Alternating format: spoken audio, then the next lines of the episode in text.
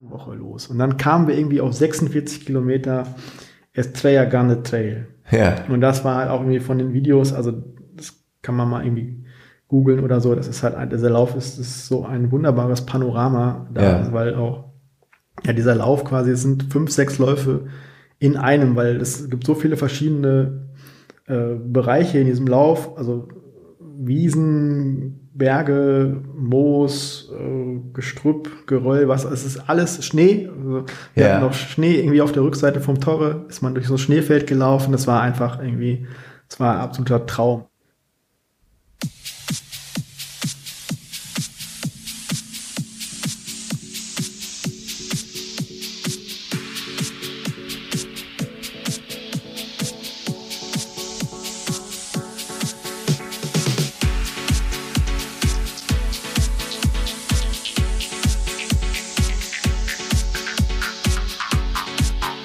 Running Podcast.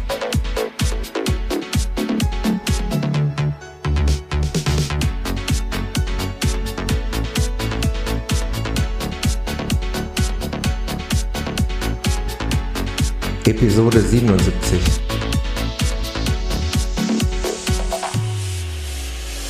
I was alive, but you buried me underground. Mit Michael Blatt und Thomas Müller. Genau.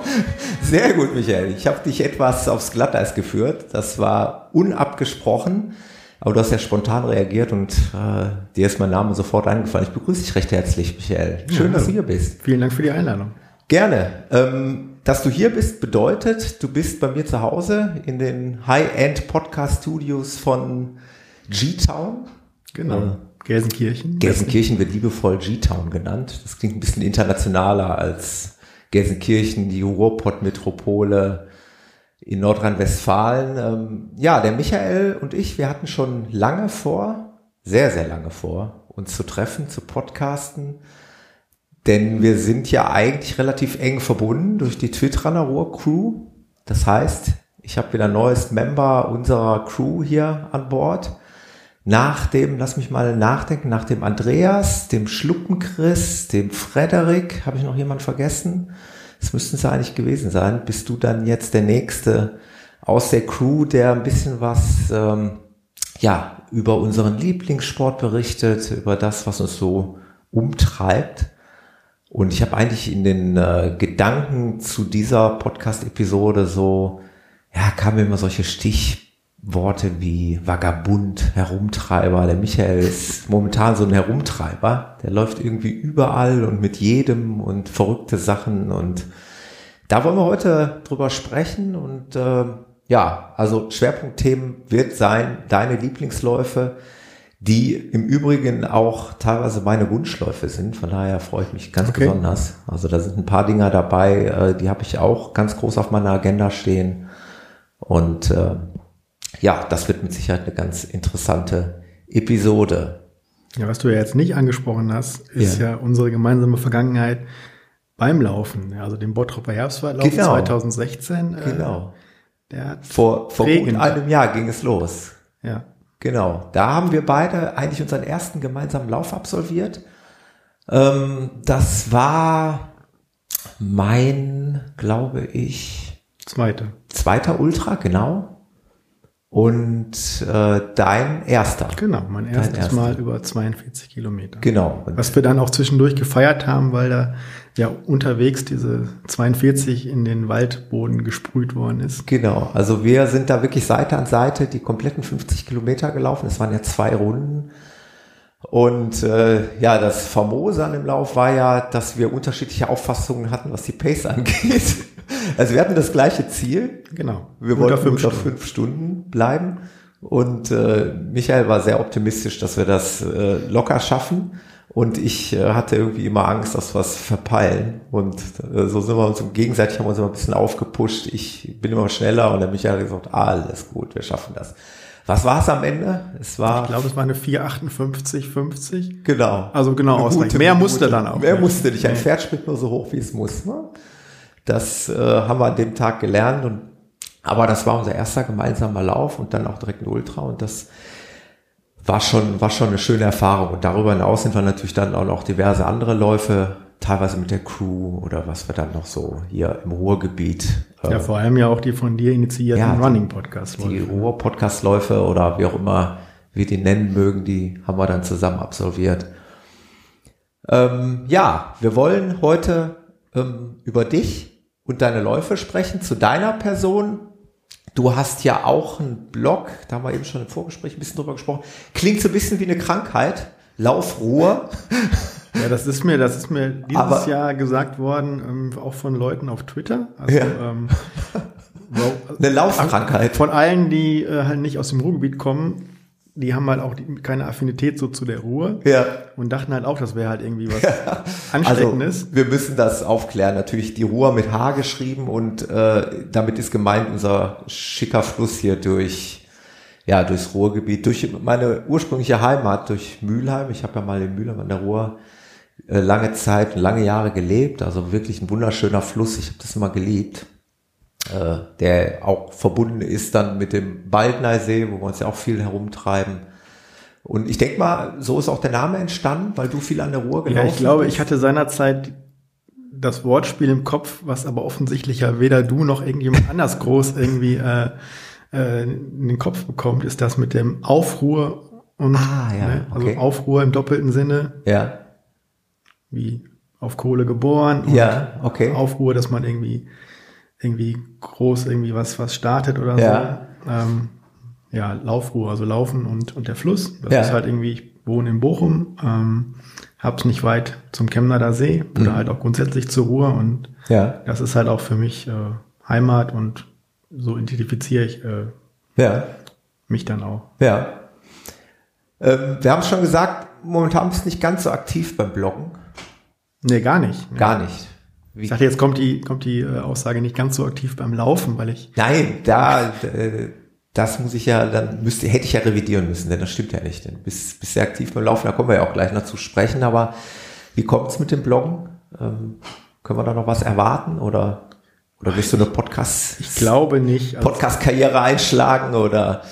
Ich glaube auch weder das eine noch das andere. Ja. Ich ähm, höre super gerne Laufpodcasts. Mhm. Ähm, ich äh, habe auch das Gefühl, dass das halt immer mehr werden. Also so, das ist, glaube ich, nicht nur ein Gefühl, das ist, glaube ich, Tatsache. ja, Also das Lässt sich ja tatsächlich auch nachmessen und nachrechnen. mit ganz verschiedenen, mit ganz verschiedenen Ansätzen Mhm. auch vom Konzept her, ja auch irgendwie junge Leute, also die es irgendwie als Duo machen oder die halt Oder unterwegs während des. Laufens Ja, ähm, ja, äh, Podcast aufnehmen. Es ist schon sehr interessant, was Ja. da halt an, an Vielfalt ist. Laufblogs, ja, das ähm, war, also Laufruhe war eigentlich geplant als Kollektivblog von Leuten aus dem Ruhrgebiet, die über Läufe, ihre Lieblingsstrecken halt, aber auch über offizielle Läufe halt irgendwie schreiben. Die Idee stand dann im Raum und als es dann halt zur, zur Tat, also zur Webseite gekommen ist, ähm, hat sich dann relativ schnell herausgestellt, dass es dann eher so ein Ein-Mann-Projekt ist, weil die anderen Leute auch nicht so aus dem redaktionellen Umfeld kommen, wie ich es halt tue. Also ich bin ja Journalist ja, oder Redakteur, Autor. Und es ist mir eigentlich leichter gefallen, am Anfang dann auch Texte zu schreiben. Hm. Ähm, das, das ist das nämlich. Das ist genau der Punkt. Ich denke, du hast wahrscheinlich äh, so viele Werkzeuge an Bord, die andere äh, nicht an Bord haben, wo es dir wahrscheinlich relativ leicht fallen würde, ja, Texte eben gut zu verfassen und interessant zu verfassen. Deswegen wundert mich, dass das da, oder ist es vielleicht gerade deswegen, weil es dein Beruf ist, du das nicht noch als Leidenschaft zusätzlich brauchst, als Hobby oder? Ja, es gibt halt, man, wenn ich so andere Blogs mir durchlese, von Leuten, die halt grundsätzlich eigentlich nicht aus diesem Umfeld Ja. kommen, ähm, mitunter finde ich die ein Stück weit authentischer. Also ich versuche, habe auch versucht, ich meine, wenn jemand auf die Seite noch, die Seite ist noch aktiv, da kann man auch noch draufklicken, Ja. laufruhe.de. Wird da- auch, wird auch unbedingt verlinkt von mir? Okay, aber da finden sich halt ähm, noch Rubriken, die irgendwie mal angedacht waren, aber da ist auch kaum was passiert, bis gar nichts. Ähm, also vor, eigentlich das einige Interessante sind halt höchstens mal die Läufe, über die ich halt geschrieben habe. Ähm, was ich aber gerade sagen wollte, ist, dass ich halt schon glaube, die Leute, die halt eigentlich eine größere Distanz zum Schreiben haben, Ja. schreiben vielleicht ein Stück weit noch authentischer, weil die sich nicht so an gewisse Parameter orientieren. Ja. Also, dass es nicht aus so einer professionellen Sicht heraus Ja. geschieht. Das und das muss alles drin vorkommen und so weiter. Mitunter geraten diese Zusammenfassungen von Läufen unendlich lang, Ja. viel zu lang. Ja. Aber manch einer hat halt auch ähm, sehr viel Authentizität, Ja. indem er halt das alles so minutiös aufzieht, wo ich mir denke, wie kann sich einer über einen 42 Kilometer zum Beispiel jetzt das alles so genau merken? Ja. Ähm, ja, und das ist halt so ein bisschen, also ich glaube, wenn ich, wenn ich was schreibe, dann will ich das eigentlich auch mit, mit, mit dieser Authentizität Ja. rüberbringen. Und wenn ich aber das Gefühl habe, ich muss jetzt quasi einen Beitrag dazu machen, weil ich jetzt diesen Blog habe und möchte das eigentlich gar nicht, dann wird der Beitrag auch nicht gut werden. Und Ja. so ist es halt eigentlich von mir mehr oder weniger so ein, so ein äh, stillliegendes Ding. Stillliegend heißt ja nicht, dass es nicht nochmal wiederbelebt werden kann. ne? Das ist ja durchaus möglich, denn äh, Futter hätte es ja genug dafür. Das ist, ähm, weil man jetzt sicherlich dann auch wiederum, da haben wir uns im Vorgespräch eben ja schon unterhalten, darüber streiten kann oder, oder man kann darüber diskutieren, streiten wäre jetzt der falsche Ausdruck, man kann darüber diskutieren, inwieweit jetzt diese ganzen Laufberichte, die ja wirklich auch überhand nehmen, dann dann für jeden Einzelnen noch so interessant sind. Ne? Das ist immer so die Frage. Ne? Also, und ich habe es auch äh, gemerkt, da muss ich dir total recht geben, mir geht's genauso. Es gibt tatsächlich Laufberichte, die fesseln ein, ja, wo du denkst, boah, jetzt bin ich wirklich dabei und ich kann das komplett nachvollziehen, was derjenige da erlebt. Es gibt aber auch Laufberichte, die, die das eben nicht haben, ne? wo man dann, ich glaube, ähm, das würde auch ein gutes Buch und eine gute Zeitschrift auszeichnen, wo ich dann in den ersten ähm, ja, in den ersten Abschnitten schon sich entscheidet, möchte ich das weiterlesen oder nicht. Und äh, ja, das ist, ist eine Sache der Qualität, sicherlich auch des Talents, denke ich mal. Ne? Ich denke, da gehört auch ein bisschen Talent dazu, zu schreiben. Ich glaube, es ist vor allem eine Frage der Leidenschaft. Ja, Also, beziehungsweise, es gibt ja Läufer, die legen halt Wert auf Zahlen, auf Zeiten, auf Distanzen, auf Trainingspläne, also solche Sachen. Ähm, wenn die das halt minutiös niederschreiben, dann ist es für mich als Außenstehender nicht so interessant. Es wird aber für andere möglicherweise durchaus interessant sein, weil Ja. die auch denken, daran könnte ich mich jetzt mal orientieren, wenn ich Ja. jetzt auch mit nach Trainingsplan laufen will. Was ich zum Beispiel nie tue. Das ist aber wieder eine andere Geschichte. ja, können wir auch gerne noch drüber quatschen. Ähm, allerdings, wenn jemand also seine, seine Gedanken, seine Gefühle bei so einem Lauf schildert und oder auch quasi eine Atmosphäre drumherum mit, mit anderen Läufern, mit, mit Helfern und so weiter, dann ist das was, was mich halt auch eher packt, als jetzt irgendwie, ich bin am Ende meine Bestzeit gelaufen. Ja. Also das, Ja, da fehlt mir dann so die, die Connection dazu. Ja. Ich denke so, wow, der ist jetzt irgendwie die und die Zeit gelaufen. ja. Ja, und wir werden heute versuchen, das äh, mit, einem, mit Hilfe eines anderen Mediums, mit, des, mit Hilfe des Mediums Podcast, werden wir versuchen, diese, diese Leidenschaft, diese Begeisterung von Läufen irgendwie zu transportieren. Das werden wir nämlich versuchen, indem wir so ein bisschen mal in deine Laufvita gleich gehen. Du hast ja echt ein paar schicke Dinger erlebt und äh, gerade auch so wie ich das gesehen habe, gerade so speziell im, im letzten Jahr, da ging es bei dir so richtig rund. Ne? Ist das richtig? Kann man das so sagen? Vielleicht magst du einfach auch sowieso mal für die Leute, die dich nicht so kennen, wie lange läufst du? Ich meine, du bist auch noch ein relativ junger Spund, ne?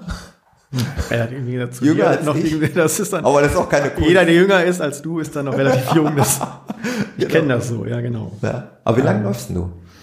Also es, eigentlich gibt es so zwei, zwei Laufkarrieren von mir. Eine, die hat begonnen kurz nach der Schule, so Zivildienst. So bei mir, ich komme ursprünglich aus Dienstlaken, was ja auch irgendwie noch am Rande des Ruhrgebiets liegt.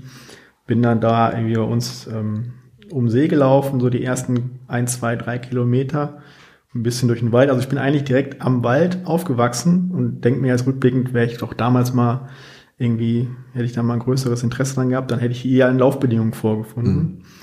Ähm, bin dann halt nach Bochum gezogen zum Studium, hatte dann einen Kommiliton oder einen Freund von mir, ähm, der auch schon Marathonerfahrung gesammelt hat und der hat gesagt, Michael, wir müssen jetzt hier laufen gehen. So, und dann bin ich die ersten paar Mal mit ihm laufen gewesen, nach 15 Minuten hat die Lunge gebrannt wie sonst was und er hat mich dann quasi 20 Minuten lang einmal um die Häuser äh, gejagt und ist dann noch selber noch mal eine Stunde weitergelaufen. Ja. Ich äh, saß dann schon zu Hause. Die ersten Läufe dann auch so klassisch noch mit irgendwelchen Nike äh, Basketballschuhen oder irgendwelchen Sneaker sowas. Ähm, das, Habe ich auch damals gemacht. das, das ging Ich so glaube, ich habe los. irgendwelche Hallschuhe genommen zum Testen. Ja. Und ich weiß gar nicht mehr genau, wann das gewesen ist. Ähm, lass mich kurz überlegen. Also ich weiß noch, der, der Drevenacker Abendlauf. Den kenne ich auch. Ja, ich auch schon gelaufen. das ist, war mein aller, allererster Wettkampflauf über 10 Kilometer, weil Ja. ich komme, ja, wie gesagt, aus Dienstlagen, das ist dann nicht so weit entfernt Mhm. davon und das, so ging das damals los. Das muss so irgendwann Anfang der 2000er gewesen sein und dann, ist auch schon eine verdammt lange Karriere.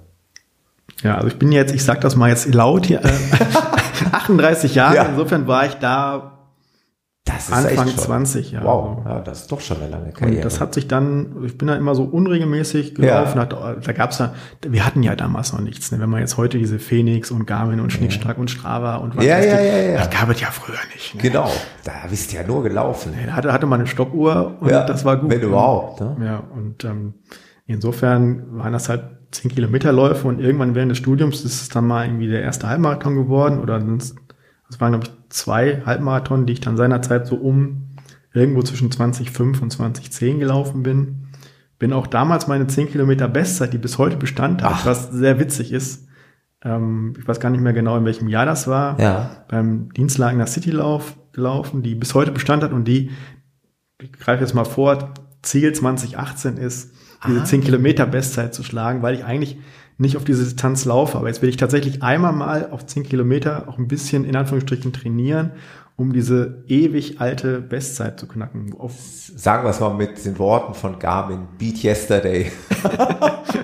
ja, wobei jetzt, Bei denen ist es anders. wir haben ja im. Vorfeld, habe ich noch so getan, dass mir Bestzeiten und so interessieren mich nicht groß, Ja, aber dieses, dass diese alte Bestzeit von, Das wurmt dich. von irgendwann, ne, das wurmt mir, wurmt nicht, aber das, Es reizt dich. Ich behaupte so. mal, das behaupte ich immer groß, ohne es natürlich Ja. bewiesen zu haben, dass ich in den letzten zwei Jahren eigentlich jederzeit hätte in der Lage sein können, Ja.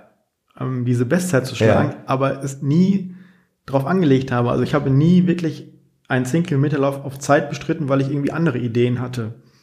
Ja, du hättest mich jetzt auch fragen können, Thomas, warum ist das so? Weil ich weiß es ja, ich bin ja schon mit dir gelaufen. Das ist, wir haben ja so ein geflügeltes Wort bei uns in der Crew.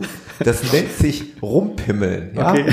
Wenn man einfach so motivationslos auf der Strecke daherläuft und nicht mal beißt und sagt, jetzt komm, jetzt zieh ich mal dran und hau mal richtig einen raus, äh, das äh, kann ich mir bei dir dann auch ganz gut vorstellen. Ich glaube, du musst tatsächlich mal, aber da bin ich dann sehr gespannt, wenn du es mal wirklich drauf anlegst, ja, so fit wie du bist, wirst du es wahrscheinlich dann auch schaffen. Aber die Zeit, magst du die jetzt sagen oder weißt du die überhaupt ungefähr? Oder? Die weiß ich tatsächlich noch, das war 43, oh, 43. das ist aber auch schon Deshalb äh, kann ich mir das noch merken. stark.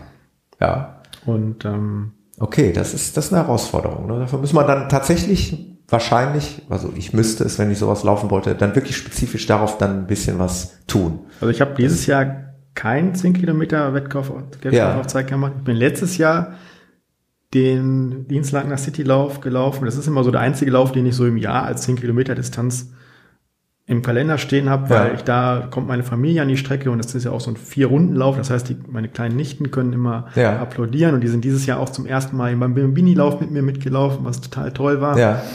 Und ähm, ich hatte das 2016, habe ich versucht, diese Bestzeit zu schlagen. Hätte vielleicht nicht eine Woche vorher beim Wuppertaler Zuckerspiel diesen Halbmarathon volle Kanüle laufen sollen. Das war vielleicht ein bisschen kontraproduktiv, aber das will ich mir jetzt für 2018 tatsächlich mal so rund. Es kann auch der Dienstag Citylauf wahrscheinlich sein im April, Ja. dass ich sage, komm, Da hau ich mal. drumherum keine Halbmarathon, ich muss auf keinen Marathon achten. Ja. Und dann gucke ich einfach mal, was passiert. Weil ich kann ja groß reden und sagen, ja, ich hätte ja dieses Frühjahr, wo ich mich so gut gefühlt habe, Ja.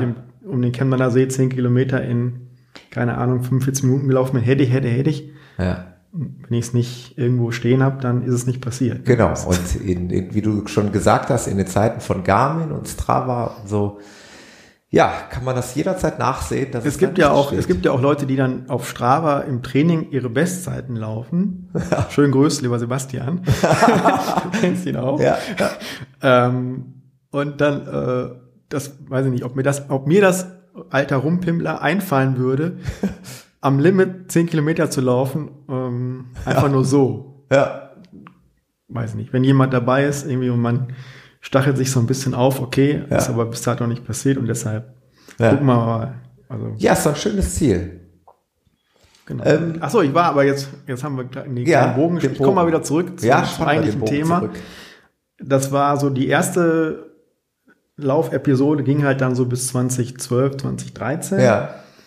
das war immer mal so, man läuft ein bisschen, man läuft nicht. Ich hatte dann irgendwann mal mit einem Arbeitskollegen, damals bei der äh, Zeitung noch, die Idee, kommen wir laufen Marathon, aber nicht irgendwie Berlin, Frankfurt oder so ein Gedöns, sondern wir laufen in Husum. Ja.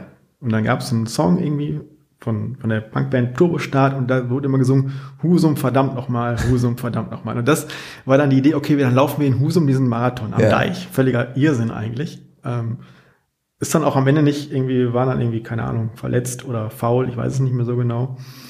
Aber haben es jedenfalls nicht in die Tat umgesetzt. Und so Ja. standen halt immer so diese zwei, drei Halbmarathonläufe so zu Buche, aber so das Thema Marathon war dann eigentlich für mich irgendwie zu weit weg. Ja.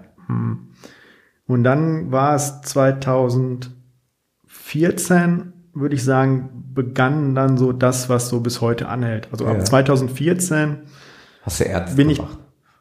Naja, ernst habe ich es ja nicht so ganz, aber bin ich konsequent dran geblieben, was vielleicht ja auch was damit zu tun hat mit dem Thema, wir gerade Strava. Ich habe es gerade im Hinterkopf. Ja. Ich hatte halt dann irgendwie angefangen, Ich glaube, du hast das, äh, du bist auch Genießer diesbezüglich, ne? Also ich glaube, du genießt diese, diese, diese Communities und äh, die Möglichkeit, äh, andere Gleichgesinnte zu finden ja, es war halt, und nutzt es dann entsprechend auch.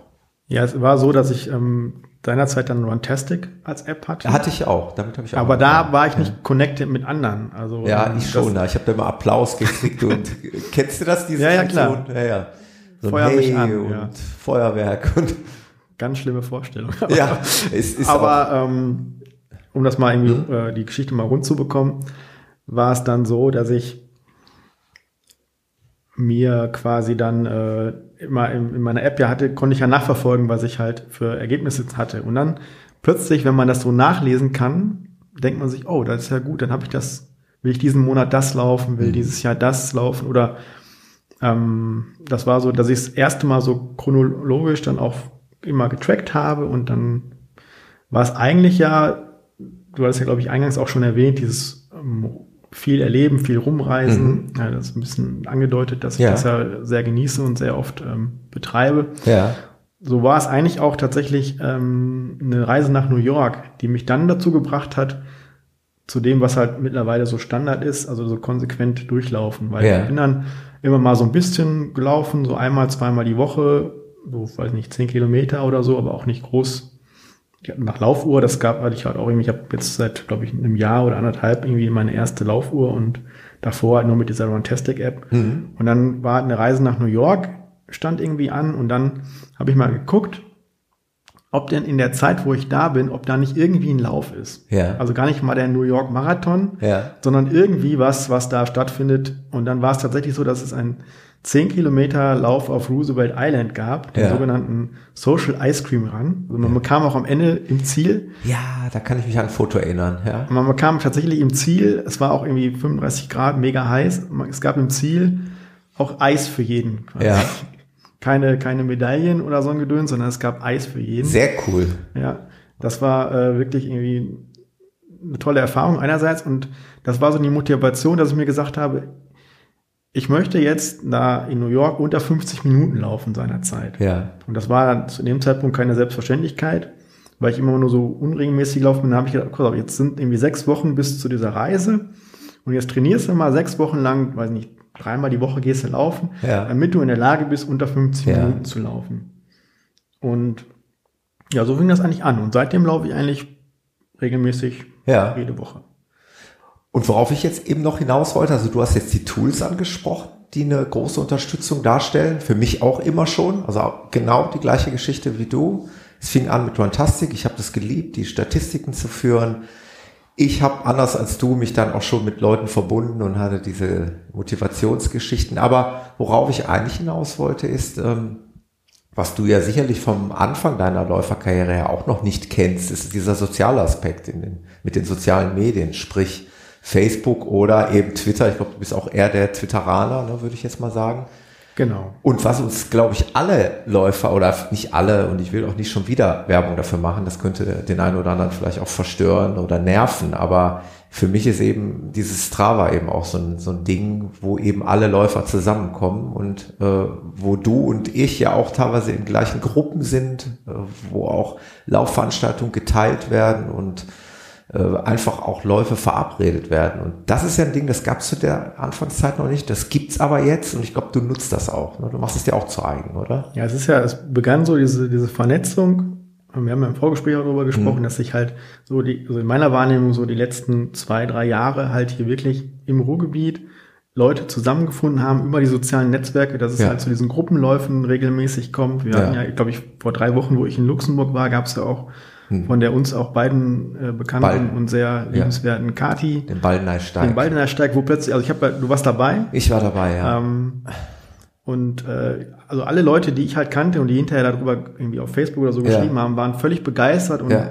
waren total dankbar, dass es irgendwie, dass es diesen Gruppenlauf gegeben Ja. hat. Und ich glaube, das macht auch so das aus, so diese, also es gibt ja jetzt nicht die eine Laufszene im Ruhrgebiet, aber so, so diese genau. Schnittmengen, die man hat und auch die Bilder, die man halt ja gesehen hat Ja. von Jan und von anderen Leuten, Ja. irgendwie, dass, dass ihr richtig viel Spaß hattet. Ja. Ohne dass es jetzt, also es bedurfte halt nicht viel mehr als einer Facebook-Einladung. Und plötzlich sind da 20, Ja. 30 Leute und treffen sich irgendwie zu einem gemeinsamen Lauf, ohne Startnummer, ohne alles. So. teilweise Leute, die sich nicht kennen, auch, auch Kati als in Anführungszeichen Organisatorin kannte noch lange nicht jeden Teilnehmer, weil es einfach nach dem Schneeballprinzip dann irgendwie weitergeteilt wird und es kommen einfach Leute, die Lust haben an diesem Morgen mit anderen Verrückten ja, so einen relativ anspruchsvollen Lauf zu laufen ähm, und jeder kann sich ja dann auch selber einteilen. Es sind auch ein paar äh, ganz am Anfang dann umgedreht oder einer ist zwischendurch ausgestiegen, weil er ein Zeitproblem hatte. Äh, Das ist ja dann immer ganz ungezwungen. Das ist das Schöne bei diesen Läufen. Aber wichtig ist halt, dass es einer in die Hand nimmt. Das ist das, was du sagst, dass einer einen Termin in den Raum stellt und schon hast du eigentlich heutzutage, wenn ich mir mal den Veranstaltungskalender bei Facebook anschaue, ich glaube, man könnte jedes Wochenende irgendwo unterkommen. Äh, jetzt am kommenden Wochenende oder war das jetzt? Nee, das war, glaube ich, jetzt, ne? War schon wieder Winterwald, bald ein ja. Von ja, genau. jemand anderem organisiert. Äh, Ich dachte, du meinst jetzt diese Winter Five Trails, ist ja auch so eine Ja, genau. im Bergischen Land, die Ja. jetzt auch jetzt am Wochenende angefangen haben. Ja. Jetzt in zwei Wochen ist der nächste Lauf, wo halt auch quasi ohne offiziell Startnummerngeschichten und Zeit nehmen einfach gesagt wird, wir haben da jemanden vor Ort, so einen Guide oder zwei, drei Guides und irgendwie vielleicht noch, jeder bringt irgendwie noch einen Kuchen oder einen Ja, Erdinger alkoholfrei mit, so in Ja, der Art. ja. Und äh, das reicht dann aber auch schon. So. Ja. Ich glaube, das ist halt irgendwie doch, doch mit das Wunderbarste so an, Ja. an dieser ganzen, das ist ja nicht nur auf Ruhrgebiet begrenzt, sondern jede, viele Regionen haben genau diese, diese, äh, diese Zellen. So. Ja. Daraus, das ging bei uns ja über Twitter los, du hast ja gerade angesprochen, dass ich halt mir irgendwann einen eigenen Twitter-Account, so diesen Laufruhe-Account gemacht habe, Mhm. ähm, neben meinem sagen wir mal, zivilen Account Ja.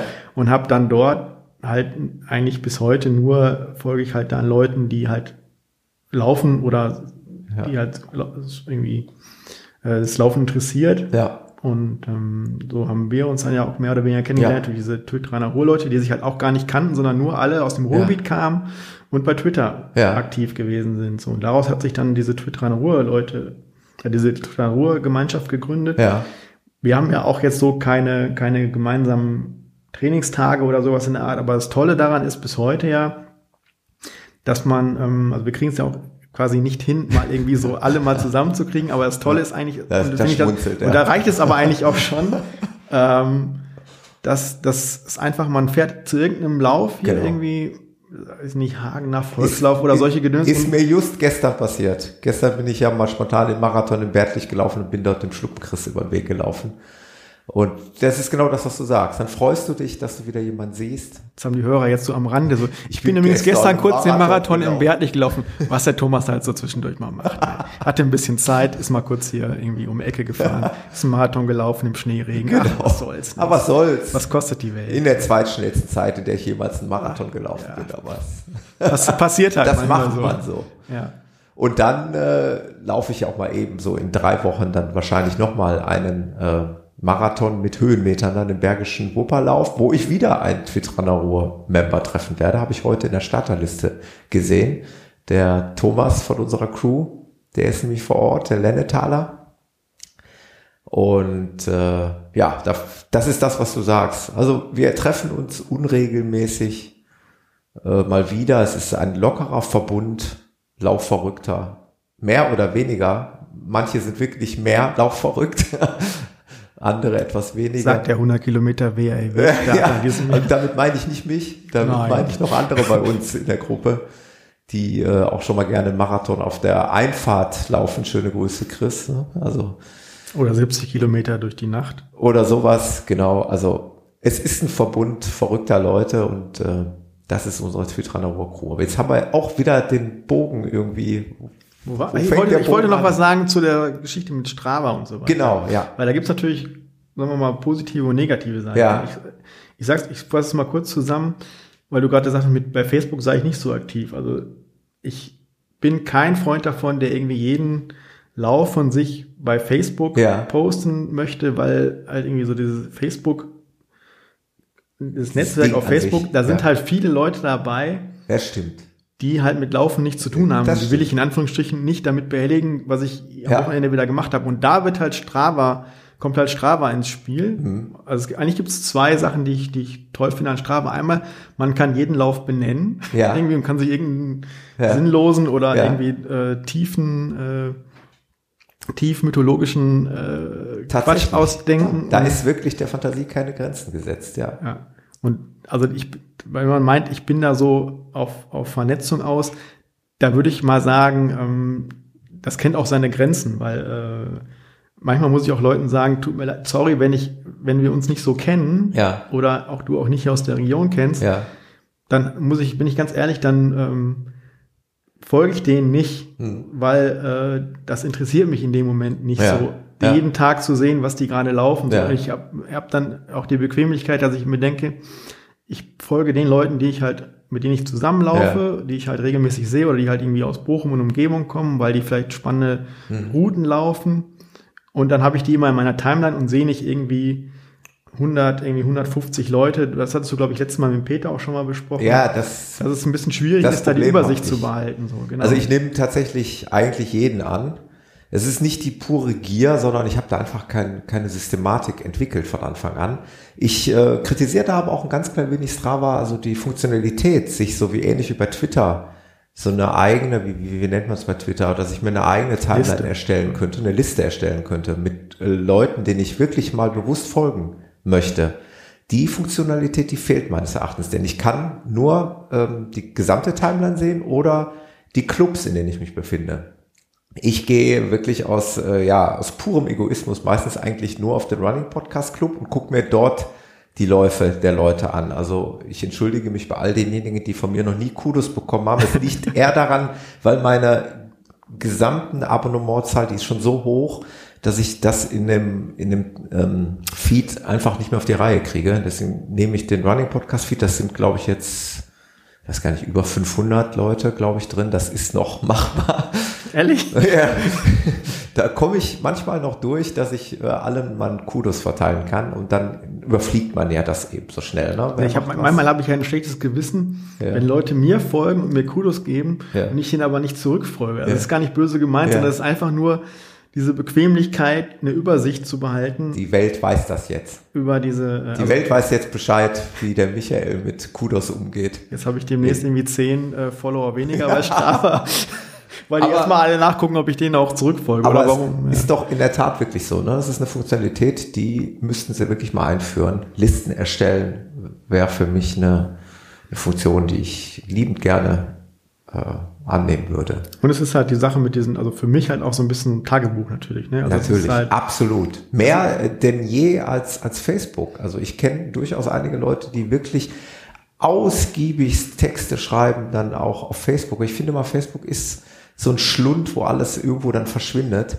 also bei Strava ist es ja so, wenn das ja jemand liest, dann ist er halt Selbstläufer Ja. oder Radfahrer Ja. oder Schwimmer Ja, und der interessiert sich dann auch dafür. genau. Also ja, ich, die genau. Hälfte oder mehr meiner Facebook-Freundschaften interessiert sich nicht für Laufen. So, genau. dass dann, wenn ich jetzt mal irgendwo einen Marathon oder irgendwas in der Art laufe, dann, also diese Jahreshighlights, die poste ich da auch. Ja. So. Aber darüber hinaus ähm, ist es halt eigentlich dann Strava. ja, So, und dann, wenn man dann halt mit diesem, dann macht man halt irgendwie noch ein Bild Genau. unterwegs und hat, kann dann irgendwie mal, wenn man abends im Bett liegt oder so, scrollt man so ein bisschen durch seinen eigenen oder durch irgendwie von anderen Leuten und sieht halt irgendwie so die, ja, das finde ich halt auch toll. Also ich, sag mal, ich gebe auch eher Kudos Ja. für coole Namen von Ja. von den also wie coolen, Titeln für, Ja. für Läufe und für, für schöne Fotos, Ja. als wenn ich jetzt darauf achte, was ist der gerade für eine Zeit gelaufen. Ja, klar. Also ähm, Ja. Wenn jemand kein Foto unter Mittagslauf stehen hat, Ja. dann kann er irgendwie 4,30 den Kilometer gelaufen sein. Ja. Kein Kudos von mir, ne? Hat er Pech. ja, ja. Also, es ist in der Tat sogar so, das wollte ich übrigens nochmal hier erwähnt haben. Ich meine, das interessiert jetzt nur die Garmin-Jünger, aber ich war doch erstaunt. Ich habe das erst vor dann kurzem. kann ich vielleicht kurz rausgehen, weil ja, äh, zeig mal dein Handgelenk, was ist da? Was da ist nichts und sonst ist da eine, Das ist nicht ein eine, nacktes eine Handgelenk. kleine, ähm, kleine funktionale TomTom. Ah, ja, Runner okay. 2 noch. Ne? Okay. Ja, ich wollte nur sagen, äh, Garmin Connect für mich auch eigentlich ein wirklich gutes Tool, also das hauseigene Garmin-Tool zur Aufzeichnung. Ähm, ich nutze es ja, habe ich glaube ich schon oft erwähnt, sowieso so, dass ich mit der Garmin-Uhr laufe. Der Track oder beziehungsweise dieser, diese Aktivität geht bei Garmin Connect rein und wird dann automatisch an Strava durchgereicht. So funktioniert das bei mir. Aber ähm, Garmin Connect ist mittlerweile auch sehr, sehr gut gewachsen, auch qualitativ. Da kann man mittlerweile auch Fotos hochladen. Das ist auch neu. Man kann auch kommentieren, man kann auch auf Gefällt mir klicken, das war schon lange so. Und man hat eben auch die ganzen Statistikwerte. Also nur, es ist halt so, da du zum Beispiel jetzt als Beispiel kein Garmin-Jünger ist, werden wir uns da nie sehen. Weswegen wir wieder bei diesem Strava-Ding sind. Das ist eine äh, Community für alle. Äh, selbst die, die keine Laufuhr haben, die könnten rein theoretisch mit der Strava-App Ja, Das laufen. ist mir just am Sonntag zum ersten Mal passiert, dass ich mich irgendwie mh, verabredet habe zum Laufen und Ja. auf dem Weg dahin dann gemerkt habe, Keine Uhr dass ich Uhr kein, dass ja, genau, dass ich keine Könnte Uhr mir gar nicht passieren. Ich habe meine seit Erhalt 24-7 am Handgelenk. Außer zum Aufladen. Dann Okay. ab. Ja, ich habe die tatsächlich nur zum, zum, zum Ja. Laufen an und äh, habe dann auf dem Weg gemerkt, oh, ich habe sie gar nicht dabei. Mhm. Und habe dann zum ersten Mal halt über die App selber, kannst du ja auch auf dem Handy, kannst du ja auch dann aufnehmen Mhm. und so. Also mit der Strava-App dann direkt Ja, aufgenommen. das Witzige war, dass irgendwie mein Freund Veit auch seine Uhr nicht mit hat und wir quasi blind Ah. um den Chemnader See gelaufen sind. Völlig ohne Orientierung. Mann, Mann, Mann.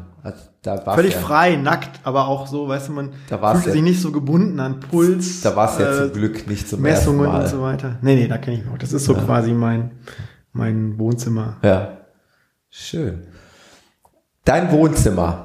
Wir wollten aber unbedingt sprechen äh, über das Gegenteil deines Wohnzimmers, Mhm. denn äh, ich habe dich ja eingangs als, ich weiß gar nicht, ist das ein Begriff, du als Redakteur, als Schreiber, du müsstest mir das sagen, ist das ein Begriff, der negativ belegt ist, Vagabund, Herumtreiber? Habe ich in dem Moment nicht so wahrgenommen. Ich sitze Ja. ja. jetzt immer noch hier insofern. Äh, so bezeichne ich dich, denn äh, ich, ich habe eigentlich äh, ja doch mit Erstaunen festgestellt, dass du gerade jetzt in der letzten Zeit, ich glaube 2017 dürfte da wahrscheinlich sogar dein ausgefallenstes Jahr gewesen sein, dass du viele Läufe und ich glaube, du hast es im Vorgespräch gesagt, du hast mehr äh, Wettkämpfe im Ausland bestritten als äh, hier zu Hause. Ich hatte vorhin auf dem Weg hierhin im Zug mal geguckt, Ja, ähm, was ich so dieses Jahr an Wettkämpfen gemacht habe. Ja. Und dann ist mir aber aufgefallen, dass ich tatsächlich, das ist Pari, also siebenmal im Ausland ja, mit irgendeiner Startnummer gelaufen bin und stark. siebenmal hier in Deutschland. Ja, da, darüber müssen wir reden, Michael. Da sind nämlich ein paar schöne Dinger dabei. Genau, da kann ich halt, also es war damals New York, war quasi dann der Einstieg. Genau, genau. Aber da bist Mal- du ja nicht gelaufen, außer den Zehner, wo es am Ende das Eis gab, ne? Genau. Aber nicht den New York Marathon. Wäre der denn nicht irgendwie auch mal reizvoll gewesen? Der ist tatsächlich reizvoll. Immer noch ja. reizvoll. Ich bin eigentlich überhaupt kein Freund von, ja, aber es stimmt auch wieder auch nicht, weil ich bin dieses Jahr den Paris-Marathon gelaufen, also will ich mir jetzt selbst widersprechen. ähm, ich bin jetzt zum Beispiel, jetzt war jetzt am Wochenende war ja wieder, äh, Sie sind ein Gewinner, Sie haben einen Startplatz beim Berlin-Marathon. Ich hab's, es, es ging durch die Timeline Ja, rauf und ja, runter. letztes Jahr auch schon. Ja, ich war ja irgendwann, habe ich ja auch mal gepostet, gebe ich ja zu. Ja, das ist aber auch, ähm, Ist ja auch legitim, man freut also jeder hat, glaube ich, auch irgendwie so einen, so einen anderen Zugang dazu. Ja, Also es gibt ja so, sonst würden da nicht, wir laufen da 40.000 oder was? ja, ja, ja. ja. Ähm, das weiß nicht, das reizt mich halt gerade so gar nicht. Ja. Ähm, also jetzt Frankfurt reizt mich nicht, ja. Düsseldorf reizt mich nicht, weil da der Veranstalter mal äh, irgendwie einen, einen bösen Satz über das Ruhrgebiet gesagt hat. Ja. äh, warum denn nicht, im, warum denn, warum denn nicht so viele Leute aus dem Ausland in Düsseldorf laufen würde, hat er, glaube ich, in irgendeiner Zeitschrift dann gesagt. Irgendwie, die würden denken, das wäre das Ruhrgebiet. Oh, Das habe ich dann persönlich genommen. okay, das kann man auch Aber ähm, genau, also was halt in New York begann, hat sich dann so die Jahre dann kam mal irgendwie Holland mit, mit dem berühmten Fan-Loop, Ja. ja. wo ja irgendwie jeder aus dem Ruhrgebiet mindestens schon mal Ja. einmal äh, öfter gelaufen ist. Und es ist noch, kommt da noch dazu, dass ich eigentlich bis auf diesen Dienstlanger Citylauf in der Regel immer woanders laufen möchte. Also ich, es gibt ja auch Leute, jetzt ein Freund von mir, der ist jetzt mittlerweile seinen elften Berlin-Marathon gelaufen, der, aber nirgendwo woanders. Also er läuft immer jedes Jahr diesen Berlin-Marathon. so. okay. Und ich habe irgendwie immer so noch, weil ich denke jetzt, du hast ja vorhin gesagt, ich wäre ja noch jung. Ja, Es gibt so viele Läufe hier, auch in der Umgebung oder auch irgendwie weit weg, ja, ähm, dass ich das erstmal alles so kennenlernen möchte. ja, Und wenn sich das irgendwie organisieren lässt, will ich halt erstmal Sachen machen, die ich noch nicht kenne. ja, Und so kommt das halt so mit der Zeit, dass man halt ganz verschiedene Läufe halt kennenlernt und Gegenden kennenlernt. Und das hat sich dann so mit der Zeit entwickelt. Und es, dann bin ich irgendwann auf diese Seite aufmerksam geworden, länderläufer.de ja, und da kann man halt sich melden, wenn man mindestens drei in drei verschiedenen Ländern gelaufen ist. ah, ja, Und dann hatte ich irgendwie, glaube ich, vier oder fünf zusammen, als ich die Liste dann halt kannte und habe mich dann halt gemeldet. Und seitdem freue ich mich immer, wenn ein neues Land dazukommt. Ah, und jetzt okay. jüngst, also da kommen wir vielleicht dann gleich später nochmal drauf. Ja. Jetzt vor drei Wochen war es, glaube ich, äh, oder zwei Wochen, kam halt Luxemburg als zehntes Land hinzu. Ah. So in, in den letzten drei Jahren. Und Ja. Das ist schon so ein bisschen, dass ich schon jetzt gucke, dass ich mindestens so jedes Jahr vielleicht am Pi mal dicken Daumen geplant oder ungeplant, dass ein Land dazukommt. Und Ja. wenn halt ein Land wie Luxemburg dazukommt, dann denke ich, ach cool, das äh, hast du den Haken dran, Haken dran, ja genau. fertig. Also ich bin jetzt, habe jetzt auch gesehen im Vorfeld, weil ich ja gesagt habe, ich bin jetzt siebenmal dieses Jahr im Ausland gelaufen, da waren jetzt dreimal, war jetzt Niederlande dabei. Also Ja. ähm, dieser berühmte Egmont War ich auch schon. Marathon Ja. dieses Jahr, das war das erste, das war, es gibt immer dieses stürmische Video, dieses Jahr war irgendwie acht Grad und ähm, Ich war mal bei Sturm da. ja, das kannst du ja. Also, es ist krass, aber wer bärtlich kann, kann auch. Ja, genau. Weil, ich gerade das wer, wer, wer Bärtlich kann, das Wer bärtlich kann, kann auch Egmont. Genau, wir hatten auch im Vorfeld darüber gesprochen, wir hatten ja jetzt, äh, du hattest diese Erfahrung jetzt am Wochenende mit den 42, ich hatte vor zwei Jahren die Erfahrung Ja. im Februar mit zwei Grad und Schneeregen, Ja, äh, Bärtlich der frontal 30. ins Gesicht bläst, ja. Also, ähm, Man läuft über freie Felder, es gibt gefühlte fünf Zuschauer auf der 42 Kilometer Runde. Also es ist ein Wovon ein vier im Ziel Lauf. stehen, ja. Aber es ist ein traditioneller Lauf. Ich, Ja. ich glaube, der, die 104. Ausgabe war es jetzt, wobei der allerdings immer dreimal im Jahr äh, Mhm. ausgetragen wird. Daher kommt die hohe Zahl der schon absolvierten Veranstaltungen. Aber mh, naja, es, es ging mir eigentlich um darum, äh, schöne Grüße an äh, den Hörer, an den Jens, der wird die Folge mit Sicherheit hören, der mich äh, dazu angetriggert hat, da mal kurzfristig einen Marathon zu laufen, weil es sein Debüt war. Und der Jens, der hat äh, ein Megadebüt hingelegt, also wollte unter vier Stunden und ist letztlich, ich glaube, bei drei 47 oder 348 reingekommen und hat mal eben den ersten Platz in seiner Altersklasse abgeräumt. Also das nenne ich mal ein standesgemäßes Debüt. Ich bin äh, zwei Minuten- Talent. Ja, Talent. Ich bin zwei Minuten nach ihm ins Ziel gekommen. Ich hatte mal Kilometer 35, habe ich gesagt, äh, ich muss das Pferd jetzt laufen lassen. Ich sage, jetzt, hat der Thomas ein bisschen rumgepimmelt. jetzt hast du genau. Ich habe rumgepimmelt und ich sage, du hast die Verantwortung in deinen Händen, mach was draus. Und nee, war aber eine schöne Erfahrung und für mich ein, ein guter Meilenstein auf dem Weg zum Taunus Ultra Trail. Also von daher war Bärtlich jetzt mal machbar. Muss man nicht haben, aber. Aber man, ich finde schon, man muss bärtlich mal gelaufen sein. ja, Also, okay, kommt alle nach Bärtlich. Ja, auf Nächstes. Jahr sehen wir uns alle in Bärtlich. jeder, der Berlin-Marathon gelaufen ist, vor 100.000 Zuschauern, muss noch einmal bärtlich Genau. Ja. mit sich allein laufen. Aber wir hatten ja Auch gesagt, man muss, es, also es- wenn also man es wenn alleine laufen würde, wäre es noch mal härter. Wir sind jetzt immer mit jemandem zusammengelaufen. Wir könnten das Spiel ja jetzt wirklich ganz weit treiben. Ne? Wir könnten jetzt die Kosten, die Startgebühren gegeneinander aufwiegen. Wir könnten aufwiegen, äh, dass man in Berlin, und ich habe es nur mal zweimal hintereinander mitgemacht, nur wirklich nicht frei laufen kann. Also wenn du alles andere als, also in Berlin nicht frei laufen kannst, dann kannst du in Bärtlich, ja, kannst du zickzack laufen. Du hast die Bahn komplett frei. Äh, wenn du ganz viel Pech hast, hast du auch mal eine Strecke, wo du nach vorne und hinten schaust und gar keinen siehst. Also äh, kontrastreicher könnte es nicht sein. Ähm, ja, es hat beides Vor- und Nachteile. Natürlich ist Bärtlich nicht sehenswert. Also es gibt nichts Sehenswertes außer Felder und Wiesen. Äh, da hast du natürlich in, in Berlin, muss man auch mal ehrlich sein, das ist eine Sightseeing-Tour, es macht schon Spaß. Jetzt könnte man sagen, okay, ich kann auch abends mit meiner Frau gemütlich durch Berlin gehen, dann habe ich ein bisschen mehr davon. Aber ähm, ja, ich kann es verstehen, dass man sich dafür ähm, begeistert. Ich kann aber auch deine These verstehen. Ich habe es zweimal gemacht und beim dritten Mal habe ich auch bewusst gesagt, jetzt reicht Ich glaube aber, das ist auch eine, es ist bei mir weniger eine, eine Frage des, des Teilnehmerfelds, weil du das ja, wir kamen ja darauf, was ist mit New York Marathon? Ja, Das ist halt schon, steht ja auch für so ein, das ist ja auch ein ähnlicher Sehnsuchtsort für viele Marathonläufer wie jetzt Berlin. Mhm. Und vielleicht dann, also in dem Fall ist es bei mir halt wirklich dann auch nochmal so ein Ziel oder so eine Vorstellung. Das muss ich jetzt nicht in den nächsten zwei, drei Jahren Ja. laufen. Aber vielleicht irgendwann mal sich das mal gönnen mit irgendeiner Laufreise und sagen, irgendwie jetzt hau ich die Kohle mal raus. Ja, könnte ich mir auch sehr gut vorstellen. Ähm, das das wäre sicherlich mal eine, eine Aktion. So, ich habe das ja dieses Jahr gehabt mit, mit Paris, ja, im Frühjahr den Paris-Marathon gelaufen, wo ja noch mehr Starter sind oder Finisher als in Berlin. ja, Traumhafte Stadt, irgendwie Ja. super Wetter, immer schon meine Traumstadt, ja. Und ähm, das war halt bei mir auch so. Wir haben halt gemeldet für die Vier-Stunden-Läufer. Das sind also das sind zwei Wellen. Links, rechts, also von der Organisation alles top. Man startet halt am Triumphbogen und ähm, er läuft dann los in, in zwei Wellen. Wir waren leider in der, in der zweiten Welle. Ja. Und dann, was du vorhin von Berlin erzählt hast, ich bin 42 Kilometer lang nur zickzack gelaufen, weil man immer Leute vor sich hatte und musste die irgendwie Ja. an denen vorbei oder was auch immer und es hörte und hörte nicht auf und das ist halt einmal ist es die Erschöpfung, die man dadurch hat, dass man kurz diesen kurz zuckt, um jemanden zu überholen, Ja. aber auch vom Kopf her, dass du jederzeit irgendwie konzentriert dabei konzentriert- bleiben musst. Weil du hast ja auch die permanente Angst, auch wirklich zu stürzen, ne? dass du da mit den Beinen irgendwie ins Geheder kommst. Also das hatte ich in Berlin. Also Ja. wenn man so eng beieinander läuft, äh, ist die Gefahr ja relativ groß. Und das war dann am Ende war ich dann auch vom Kopf her einfach dulle. Also das, ähm, ich hatte mir halt eine Zeit vorgenommen, ich weiß gar nicht mehr.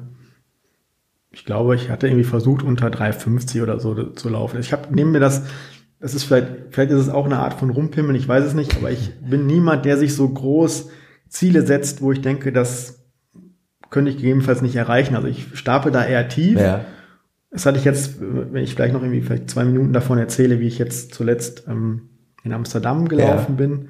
Aber bei Paris war es wirklich so, dass ich gesagt habe, okay, hier, ich bin so gut in Form, ich fühle mich so gut, ich will unter 3,50 laufen. Da war meine Bestzeit aus dem Herbst letzten Jahres war 3,53, so nur mal so zur Orientierung. ja, Und habe gedacht, okay, das will ich halt schlagen. Und das ging dann aber irgendwann, ging das einfach nicht auf, weil man konnte nicht, man hat Ja, überhaupt keinen Rhythmus gefunden. So. ja. Und ich bin dann, ich glaube, bei Kilometer 38, 39 war ich so, also ich hatte keinen Bock mehr. Ich Ja. habe aber gemerkt, ich muss noch ein bisschen was tun, um zumindest diese vier Stunden, die wollte ich dann, dann hatte ich, dann hatte ich einen Ehrgeiz noch. Also ich habe dann durchaus mal so bei so Läufen für einen Moment auch mal ein Stück weit Ehrgeiz, was mir vielleicht beim, beim Trainingslauf oder beim Gruppenlauf so völlig abgeht, wo ich mir denke, ähm, wenn wir uns eh alle oben treffen, dann muss ich nicht der Erste sein, der oben ist. Und dann hatte ich noch den Ehrgeiz, diese vier Stunden, das war echt super anstrengend, das Ja. noch zu schaffen und bin dann tatsächlich mit einem Sprint über die letzten 200 Meter, wo man dann halt abbiegt ins Ziel, bin ich dann, glaube ich, auch in 3,59, 50, Boah. so ähnlich wie in, wie Wie- in, äh, ja. Wie in Bottrop ins Ziel gekommen und das äh, war dann halt noch so, ein- so ein kleines äh, Erfolgserlebnis, aber letztendlich ging es dann auch wieder nicht um die Zeit oder mir geht es dann auch nicht um die Zeit und ich erzähle mal gerne die Geschichte, dass das Tollste am, am Paris-Marathon war nicht diese 42 Kilometer, sondern dann hinterher mit irgendwie Malzbier, Chips und Schokolade ja, bei den, auf den Stufen von Montmartre zu Ja. sitzen und irgendwie in die Stadt Genial. runter zu gucken und es war halt irgendwie April, es war 20 Grad, so und das ist halt, das ist halt dann Paris. das ist so. der Moment. Ja, das Und- kann ich total nachvollziehen. Und das ja. ist halt auch so die Motivation bei diesen ganzen Reisen, die ich halt tätige. Und Ja. ähm, das war jetzt zuletzt in Amsterdam, war es ein bisschen schade. Da bin ich jetzt dann tatsächlich mal unter 3,50 gelaufen. ja, Und ähm, hatte aber dann, wir sind irgendwie am, am Tag vorher angereist und sind am Tag selber noch wieder zurückgereist. ja, okay. Das ist ja nicht so weit jetzt von, von uns aus, ja zwei Stunden. Aber du hast, du hast, bist nicht so richtig mit dieser Stadt warm geworden. Also Mhm. wer das noch nie gemacht hat, dem empfehle ich schon mindestens ein, zwei Tage. Also mein optimales Laufwochenende wäre, wenn der Lauf am Sonntag ist. Mhm. Man reist am Freitag an, hat den Samstag mindestens den, vielleicht reist man schon am Donnerstag an, aber man hat so einen Tag nochmal so ja, ein bisschen die Stadt kennenlernen, ein bisschen ankommen, läuft dann den Marathon und fährt aber auch erst frühestens am Montag wieder nach Hause, Ja. um dann nicht irgendwie im Ziel zu sagen, so, wo steht unser Auto, jetzt fahren wir nach Hause. So Das es das- in Berlin da- gemacht. Ja, Wirklich äh, vom Reichstag aus direkt zum Auto und weg. Wir sind und, noch kurz äh, ich weiß noch, dass. Bekannte von mir noch auf der Strecke waren, als ich schon im Auto saß, weil wir das Problem mit der Schule halt hatten. Töchterchen war dabei, die musste montags wieder in die Schule. Wir hatten einfach keine andere Wahl. Äh, aber ja, klar, ich kann es nachvollziehen. Idealerweise ankommen und nachher wieder runterkommen und die Stadt genießen. Ich muss dich aber dringend fragen nach äh, ein, zwei ganz besonderen Läufen. Äh, ein, eins liegt mir auf der Seele, weil das ist ja das äh, sagenumwobene äh, drei Buchstaben lange Wort ZUT. Der Zugspitz Ultra Trail den ich in der Tat, äh, wenn ich ehrlich bin, erstmal durch den Michael Arendt kennengelernt habe, weil der ja seiner Zeit den mal gewonnen hat, den Hunderter. Und wenn ich ehrlich bin, war ich nie so ein Kenner auf die, in dieser Szene und ich wusste nicht, was es ist. Mittlerweile weiß ich es natürlich seit äh, geraumer Zeit und ich habe selber eigentlich Interesse, äh, mal irgendwie so einen Lauf in den, in den Bergen mal zu absolvieren. Und was kann ich da Besseres tun, als dich jetzt hier auszuquetschen? Und du musst mir jetzt ganz offen und ehrlich deine Meinung sagen. Du hast ja noch einen Vergleichslauf, ne? Den? mehrere. Ja, also entweder sprichst du auf den Estrella Grande Trail an oder auf jetzt dieses Jahr auf den Walser Trail. Genau, Weiser Trail, genau. Und vielleicht magst du das mal so ein bisschen gegeneinander aufwiegen. Äh, magst du mal mit dem ZUT anfangen? Genau, also Wie eigentlich, wir haben ja jetzt bis dato eigentlich über klassische Stadtmarathons Genau. gesprochen. Eigentlich geht so seit zwei Jahren eher so die Tendenz zu Trail. Trailläufen. Ja. Ähm, Wie so viel, ne? wie so oft bei in der Läuferszene. Ich, es ich- ist halt ich nicht so, du läufst halt dann, du läufst halt überhaupt nicht, oder ich zumindest nicht, auf Platz, auf Zeit. Ja, ja. Und dann kann ich irgendwie am Verpflegungspunkt ein bisschen, jetzt haben wir diese, diese Klammer mit dem, dem Rumpimmeln, da kann Ja. ich halt mal Päuschen machen und Ja. so Gedöns. Ja, ja, klar. Und ähm, es guckt nachher keiner mehr auf die Zeit. Ne? Wenn Nee. du da in den Bergen irgendwo rumläufst wir mit so und so vielen Luxemburg halt so, so, so eine Cut-Off-Zeit, die schon die solltest du einhalten, aber ansonsten interessiert es Ja. nachher keinen, ob du viereinhalb, fünf oder 5,20 gebraucht hast. Das interessiert dann keinen. Ne? Und das glaube ich, Da sind wir wieder bei dem Foto. Da sehen dann alle das tolle Foto auf Strava in den Bergen und es sieht einfach toll aus und das interessiert sich eigentlich nicht wirklich einer. Zut. Ja. Ja, für die Zeit. Zut ist ja, glaube ich, in meiner Wahrnehmung schon also der populärste Traillauf Ja. Lauf in, in Deutschland. So, das ist halt, Zugspitze ist einmal so der höchste Berg in Deutschland und das ist natürlich, das zieht dann auch an. Dementsprechend ist, glaube ich, auch die Läuferklientel vor Ort breit gemischt und es gibt ja viele verschiedene, also es beginnt, glaube ich, bei 20 Kilometer oder so.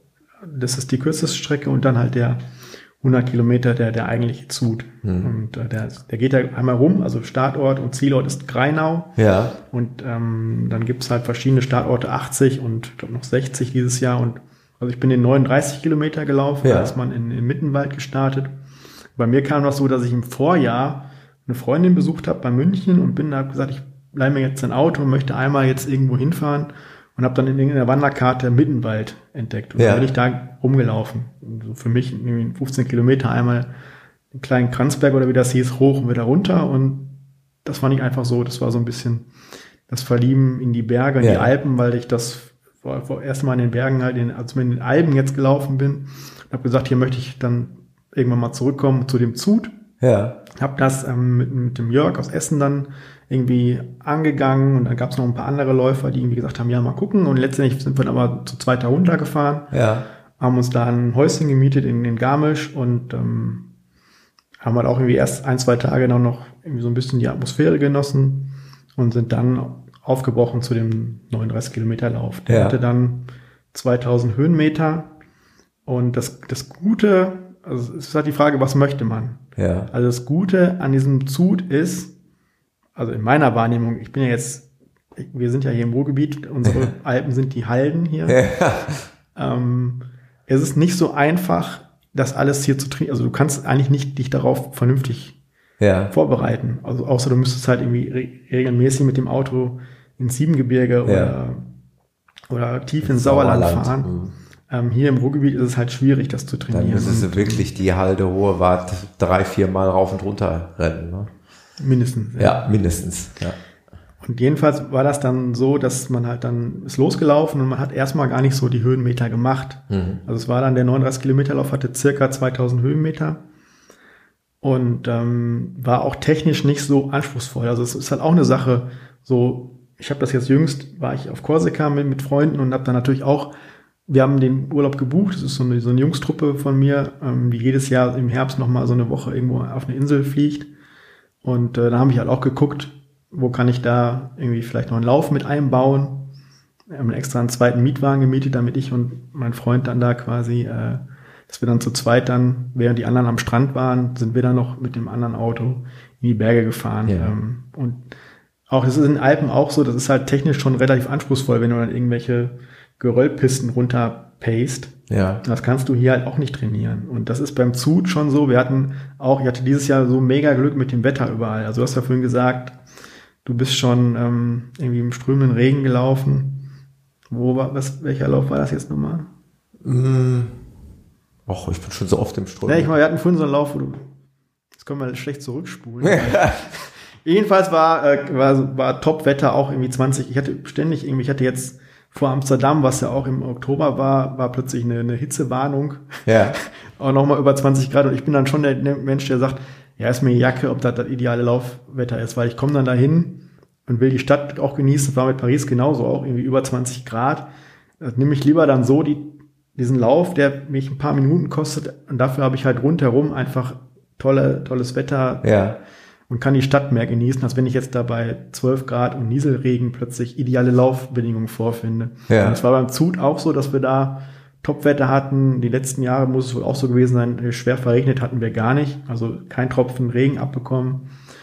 Und dann ähm, sind wir halt ganz also auch losgelaufen mit, mit, wir hatten so eine ungefähre Zielzeit, so sieben Stunden haben wir uns mal vorgenommen, weil es auch für York so das erste Mal war, so mit so einem, so einem richtigen Profillauf, dass wir Mhm. gesagt haben, wir gehen die Sache sehr moderat an und du kommst am Ende dann Richtung äh, die letzten zehn Kilometer ist es dann, glaube ich, kommst du dann zum zu, eigentlich zur Zugspitze. Du läufst nicht ganz hoch auf die Zugspitze selbst, sondern zum Zugspitzmassiv.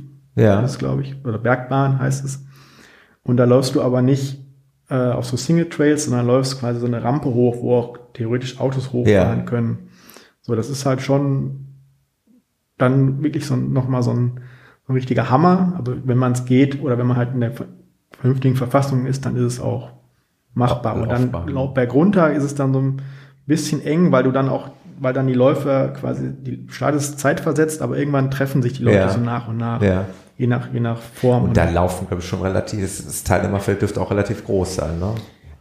Ja, aber es ist dann wirklich, äh, du hast, die Frage wäre natürlich jetzt, soll ich da laufen oder soll ich da nicht laufen? Mhm. Also was, wenn ich jetzt noch nicht die Erfahrung habe, das ist ja glaube ich auch sehr wichtig, weil eben so viele Leute aus überall, aus dem Deutsch, also es ist ja vor allem auch aus dem deutschsprachigen Raum oder aus Deutschland selber, dass die Leute da starten, so viel internationales Feld ist da ja glaube ich gar nicht, dass, ähm, beziehungsweise jetzt in der, wenn man jetzt so andere Sachen wie UTMB oder so nimmt, Mhm. also in dem Vergleich, ansonsten sind natürlich schon auch viele Leute aus anderen Ländern da, aber ähm, da muss man vielleicht aber auch darauf ein bisschen aufpassen, weil dann halt Leute kommen, die jetzt nicht so richtige Cracks oder irgendwie wirkliche Semi-Profis sind und dann, dass du eine Strecke anbietest, auch für Anfänger, Trail-Anfänger, weil das zieht die Leute halt an. Das Ja. wird ja auch immer populärer, das Ganze so nach und nach. Und ähm, das ist halt eine faire Strecke, gerade wenn es halt nicht regnet oder so. Und es ist halt eine machbare Strecke. Ja. Also das ist für mich, ähm, wir hatten im Vorgespräch ja darüber Gerade für den gesprochen. Einstieg vielleicht Ja. nicht verkehrt. Ne? Also es war jetzt für mich, ich hatte dann, kann ich vielleicht gleich nochmal erzählen, Ja. dass ich im Jahr davor in Portugal gelaufen bin. Das war ein ganz anderer Lauf, weil das war technisch viel anspruchsvoller. Es war, ähm, da ist man teilweise irgendwie auf Geröll gelaufen und rechts ging es halt irgendwie den Abhang runter und, solche Geschichten. Das äh, ganz ohne Quatsch habe ich mir beim Zug tatsächlich so vorgestellt. Aber es ist halt nicht, Mm, nee. zumindest nicht bei der Distanz dann. Nee, es ist, glaube ich, wenn du halt, also gerade beim, beim Ultra, beim 100er Mhm. läufst du noch ganz andere. Also ich kenne das jetzt nur von Fotos natürlich. Mhm. Da hast du wirklich auch mehr technische Herausforderungen. Ja. Nicht nur die Distanz, sondern einfach auch die Schwierigkeit der Strecke. Mhm. Die ist jetzt bei dem das ist der sogenannte Base Trail XS, geht ja los bei Base. Ja, genau. Und dann gibt's Base XL, Super Trail ist 63, Super Trail X oder XL und dann gibt's noch den Zut. Ich glaube, so ist das irgendwie gestaffelt. Und wenn du halt bei, in dem Bereich Base bleibst, dann kannst du eigentlich mit, wenn du hier dich solide vorbereitest, hier, wenn du eine gewisse Grunddistanz Ja. halt einfach laufen kannst. Ich habe das immer gerne so, dass ich, oder ich habe es jetzt die letzten zwei Jahre so gehabt, dass ich eigentlich mich für einen Marathon vorbereitet habe mit so fünf, sechs langen Läufen. Das Ja. ist dann immer mein, meine komplette Marathonvorbereitung, weil ich ja, wie gesagt, kein Freund von Trainingsplänen Ja. bin. Und dann so ein, zwei Monate danach habe ich halt noch ein Grundfitness und nach dem Marathon beginne ich dann einfach Höhenmeter zu sammeln. Ja. Hier, wie du gerade gesagt hast, drei, viermal die Halde hoch und runter. Und das ist eigentlich die Konstitution, die ich dann mitnehme. Wir hatten ja im Vorgespräch darüber gesprochen, was die Höhenmeter angeht, weil der, wie viel Höhenmeter wird es beim Taunus sein bei dir? Das sind zwischen äh, 1600 und 2000, je nach Länge. Entweder, äh, es hängt davon ab, ob ich mich für die 50 oder für die 70 Kilometer entscheide. Genau, und das waren jetzt bei, bei dem 39 Kilometer beim Zut, waren es auch 2000 Höhenmeter. Ähm, das geht, finde ich. Also wenn man Das macht mir Mut. Also das ist, glaube ich, wirklich, also die, die Gegend ist super. Das klingt ja, es ist, ist, wäre jetzt, glaube ich, der, der falsche Eindruck wäre jetzt, wenn ich, wenn es so arrogant klingt, dass es mir ein bisschen zu wenig technisch war. Ich glaube das, ich kann das gerade nachvollziehen, wenn du das so erzählst. Ähm, ich glaube, dass man dann aber schon auch die Erwartung hätte, dass man mal ein Single Trail mit so einem Geröllanteil vielleicht auch mal ganz gerne hätte. Ne? Also man läuft halt auch viel, es gibt, eigentlich gibt es zwei richtig, richtige krasse Anstiege. Also, beziehungsweise einer davon, einer ist es als Anstieg in Anführungsstrichen. Einer ist halt im Wald selber, Ja. wo du halt wirklich dann irgendwie über mehrere Kilometer, und das dauert halt auch eine Weile, bis du dann mal oben bist, durch den Wald so hochstapfst, in der, in Gruppen so, wie so ein Bandwurm. Und danach kommt halt die off, dann bist du halt, wenn du da durch bist, bist du halt dann so auf diesem Zugspitze, hast halt um dich herum diese, diese Hügel, äh, Ja. Quatsch, diese, diese Berge sind es mittlerweile schon, Pana- ja. Panorama. Das Panorama, ja, genau. Und das ist natürlich schon sehr, sehr, äh, also da, Glaube ich, ja. sehr beeindruckend. Ja. Und ähm, das sind so sind diese beiden richtigen Herausforderungen. Und ähm, jetzt, das waren halt dann auf 39 Kilometer. Für mich war es halt dann machbar. Ja. Und ähm, ich bin dann jetzt dann eher zufällig einen Monat später, weil ich nicht wusste, irgendwie, ich habe eine Woche frei. Weil du nicht wusstest, was du tun Ja, sollst. ich, hatte, ich hatte eine Woche Urlaub und dachte mir, wo will ich, was will ich jetzt damit anfangen? Also ich wollte noch.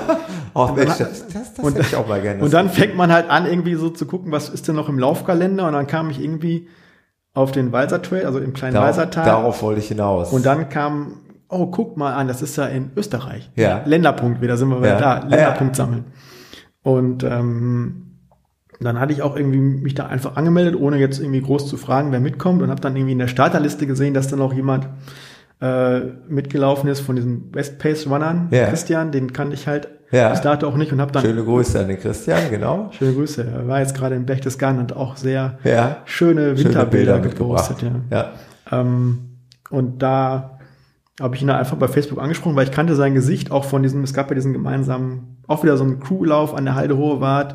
Da warst du, glaube ich, auch dabei, ne? Ja. Mit, mit äh, Westpace, Pacepack West- und genau. Kavenzrenner und Ja. wie sie alle heißen. Ja. Ähm, also das Gesicht kannte ich und dann, ja, ich hatte schon alles gebucht. Also er meinte so, ja, lass uns zusammenfahren. Ich so, ich habe Zugticket und Ja. das, es gibt halt tatsächlich von, von ähm, Oberstdorf, ist es halt noch auf der deutschen Seite, gibt's ähm, Zugticket, was du, wo du durchfahren, du kannst durchfahren von Oberstdorf nach Bochum, Ja. ohne umsteigen. Das fand ich auch irgendwie sehr charmant cool. und in, Ja. im kleinen Walsertal ist es so, dass du da, da gibt es so einen genannten Walserbus, der fährt quasi alle Stationen, das ist ja so eine Enklave, Ja.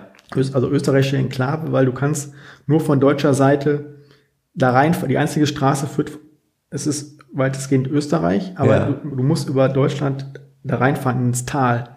Und da fährt die ganze Zeit so ein Bus lang. Ja. Und das war halt dann auch also dann sehr charmant, ohne Auto dahin zu fahren, aber trotzdem permanent mit diesem Bus hin und her pendeln zu können. Ja. Und das waren tatsächlich 29 Kilometer. Ja. Aber ich habe, glaube ich, sogar, also wir haben, ich bin dann mit Christian zusammengelaufen auch, wir haben, glaube ich, auch eine Viertelstunde länger gebraucht als bei diesem 39 Kilometer Lauf, Ah ja. weil, Weil er äh, technisch weil der technisch anspruchsvoller war. anspruchsvoller war. Ja. Und ja, ja, gut, irgendwann mal das, ist das Wetter noch spät umgeschlagen. Das, eine Stunde eher wären wir auch im Trockenen und das war fünf, sechs Stunden lang auch wieder super Wetter, bis dann irgendwann das Gewitter kam. Und die haben den, den eigentlichen Lauf, also es gab bei den 29er, den ich gelaufen bin, dann gab es noch den Ultra, der, ist halt dann irgendwann abgebrochen worden wegen des Gewitters, da haben die die alle noch vom Berg geholt. Ja. Da waren wir aber dann schon im Ziel. Und das war dann von der, von der technischen Herausforderung und von der Kulisse, war das mehr meins. Also Zut ist halt super schöne Landschaft, aber du läufst, in meiner Erinnerung zumindest, viel auch quasi im, im Tal. Ja. Und beim Weiser Trail läufst du viel oben, also guckst quasi runter Ja. ins Tal. Okay. Und äh, das war wirklich das, das, also es von der Kulisse auch irgendwie traumhaft. Also das habe ich sehr genossen und es war ähm, dann einfach aber auch schwieriger. Vor allem muss man halt darauf achten, vielleicht auch für die Leute, die darüber nachdenken, das jetzt so nächstes Jahr mal zu machen. Ja.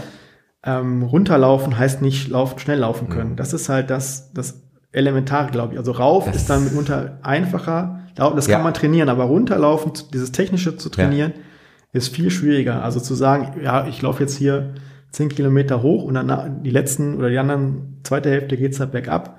Ja.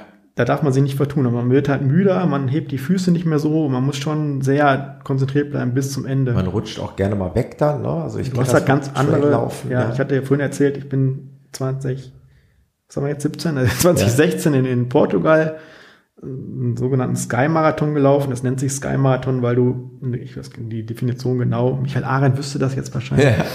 Ähm, war es so, dass ich, da läufst du am Anfang quasi 20 Kilometer erstmal fast nur berghoch. Ja. Und äh, wenn du eine gewisse Anzahl an straighten Höhenmetern hast am Stück, dann Ja. darf sich das Ganze Sky nennen. Es war Ah, irgendwie so ein okay. 46 Kilometer Lauf. Und das war das erste große Abenteuer, wo ich dann auch vorher nicht wusste. Ich dachte, okay, dann geht's da dann 20 Kilometer berghoch und die anderen Pi mal dicken Daumen 20 Kilometer geht's dann bergunter. Ja. Und das Ganze war bergunter halt viel anspruchsvoller als, als berghoch, weil das war wirklich, ich habe gerade kurz erzählt, Ja. du denkst so, ah, guck, da kommt eine Straße und dann läufst du über die Straße, aber du läufst dann nicht auf der Straße, sondern daneben auf dem kleinen Geröllpfad, wo dann rechts neben dir einfach nur alles so tief bergab geht. Ja. Und das ist natürlich dann, da, da kannst du dann nicht lang, oder ich, oder unser eins, sag ich jetzt Ja. mal, ähm, kann da jetzt nicht lang pacen. Und, Ja.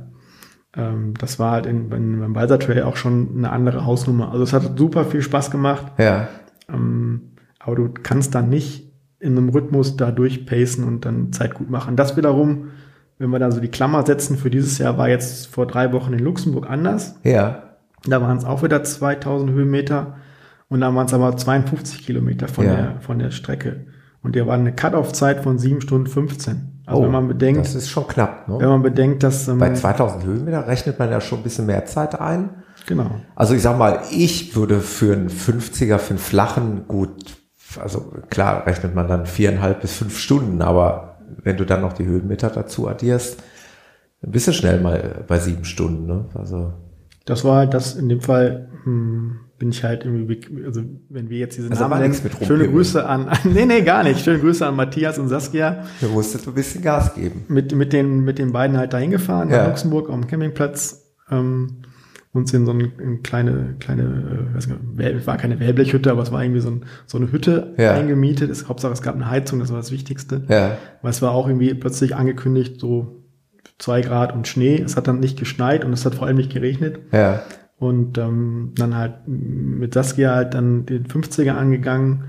Und es war, also es war mega wichtig auch, dass man wieder zu zweit gelaufen ist, was ich eigentlich immer sehr empfehlen kann bei diesen langen Trailläufen. Ja. Man guckt irgendwie, dass, wenn es irgendwie passt vom, vom Laufrhythmus und von der, von der Fitness her, dass man es zusammen macht. Weil in Portugal wollte ich damals mit dem Fight, mir auch schöne Grüße an Fight, mit dem Ja. ich quasi alle meine Marathonreisen mache, äh, zusammenlaufen. Der ist dann kurzfristig, irgendwie hat er sich verletzt und musste operiert werden am Schleimbeutel, am Knie und konnte gar nicht mitfliegen. Und dann den Mitlauf bin ich alleine gelaufen.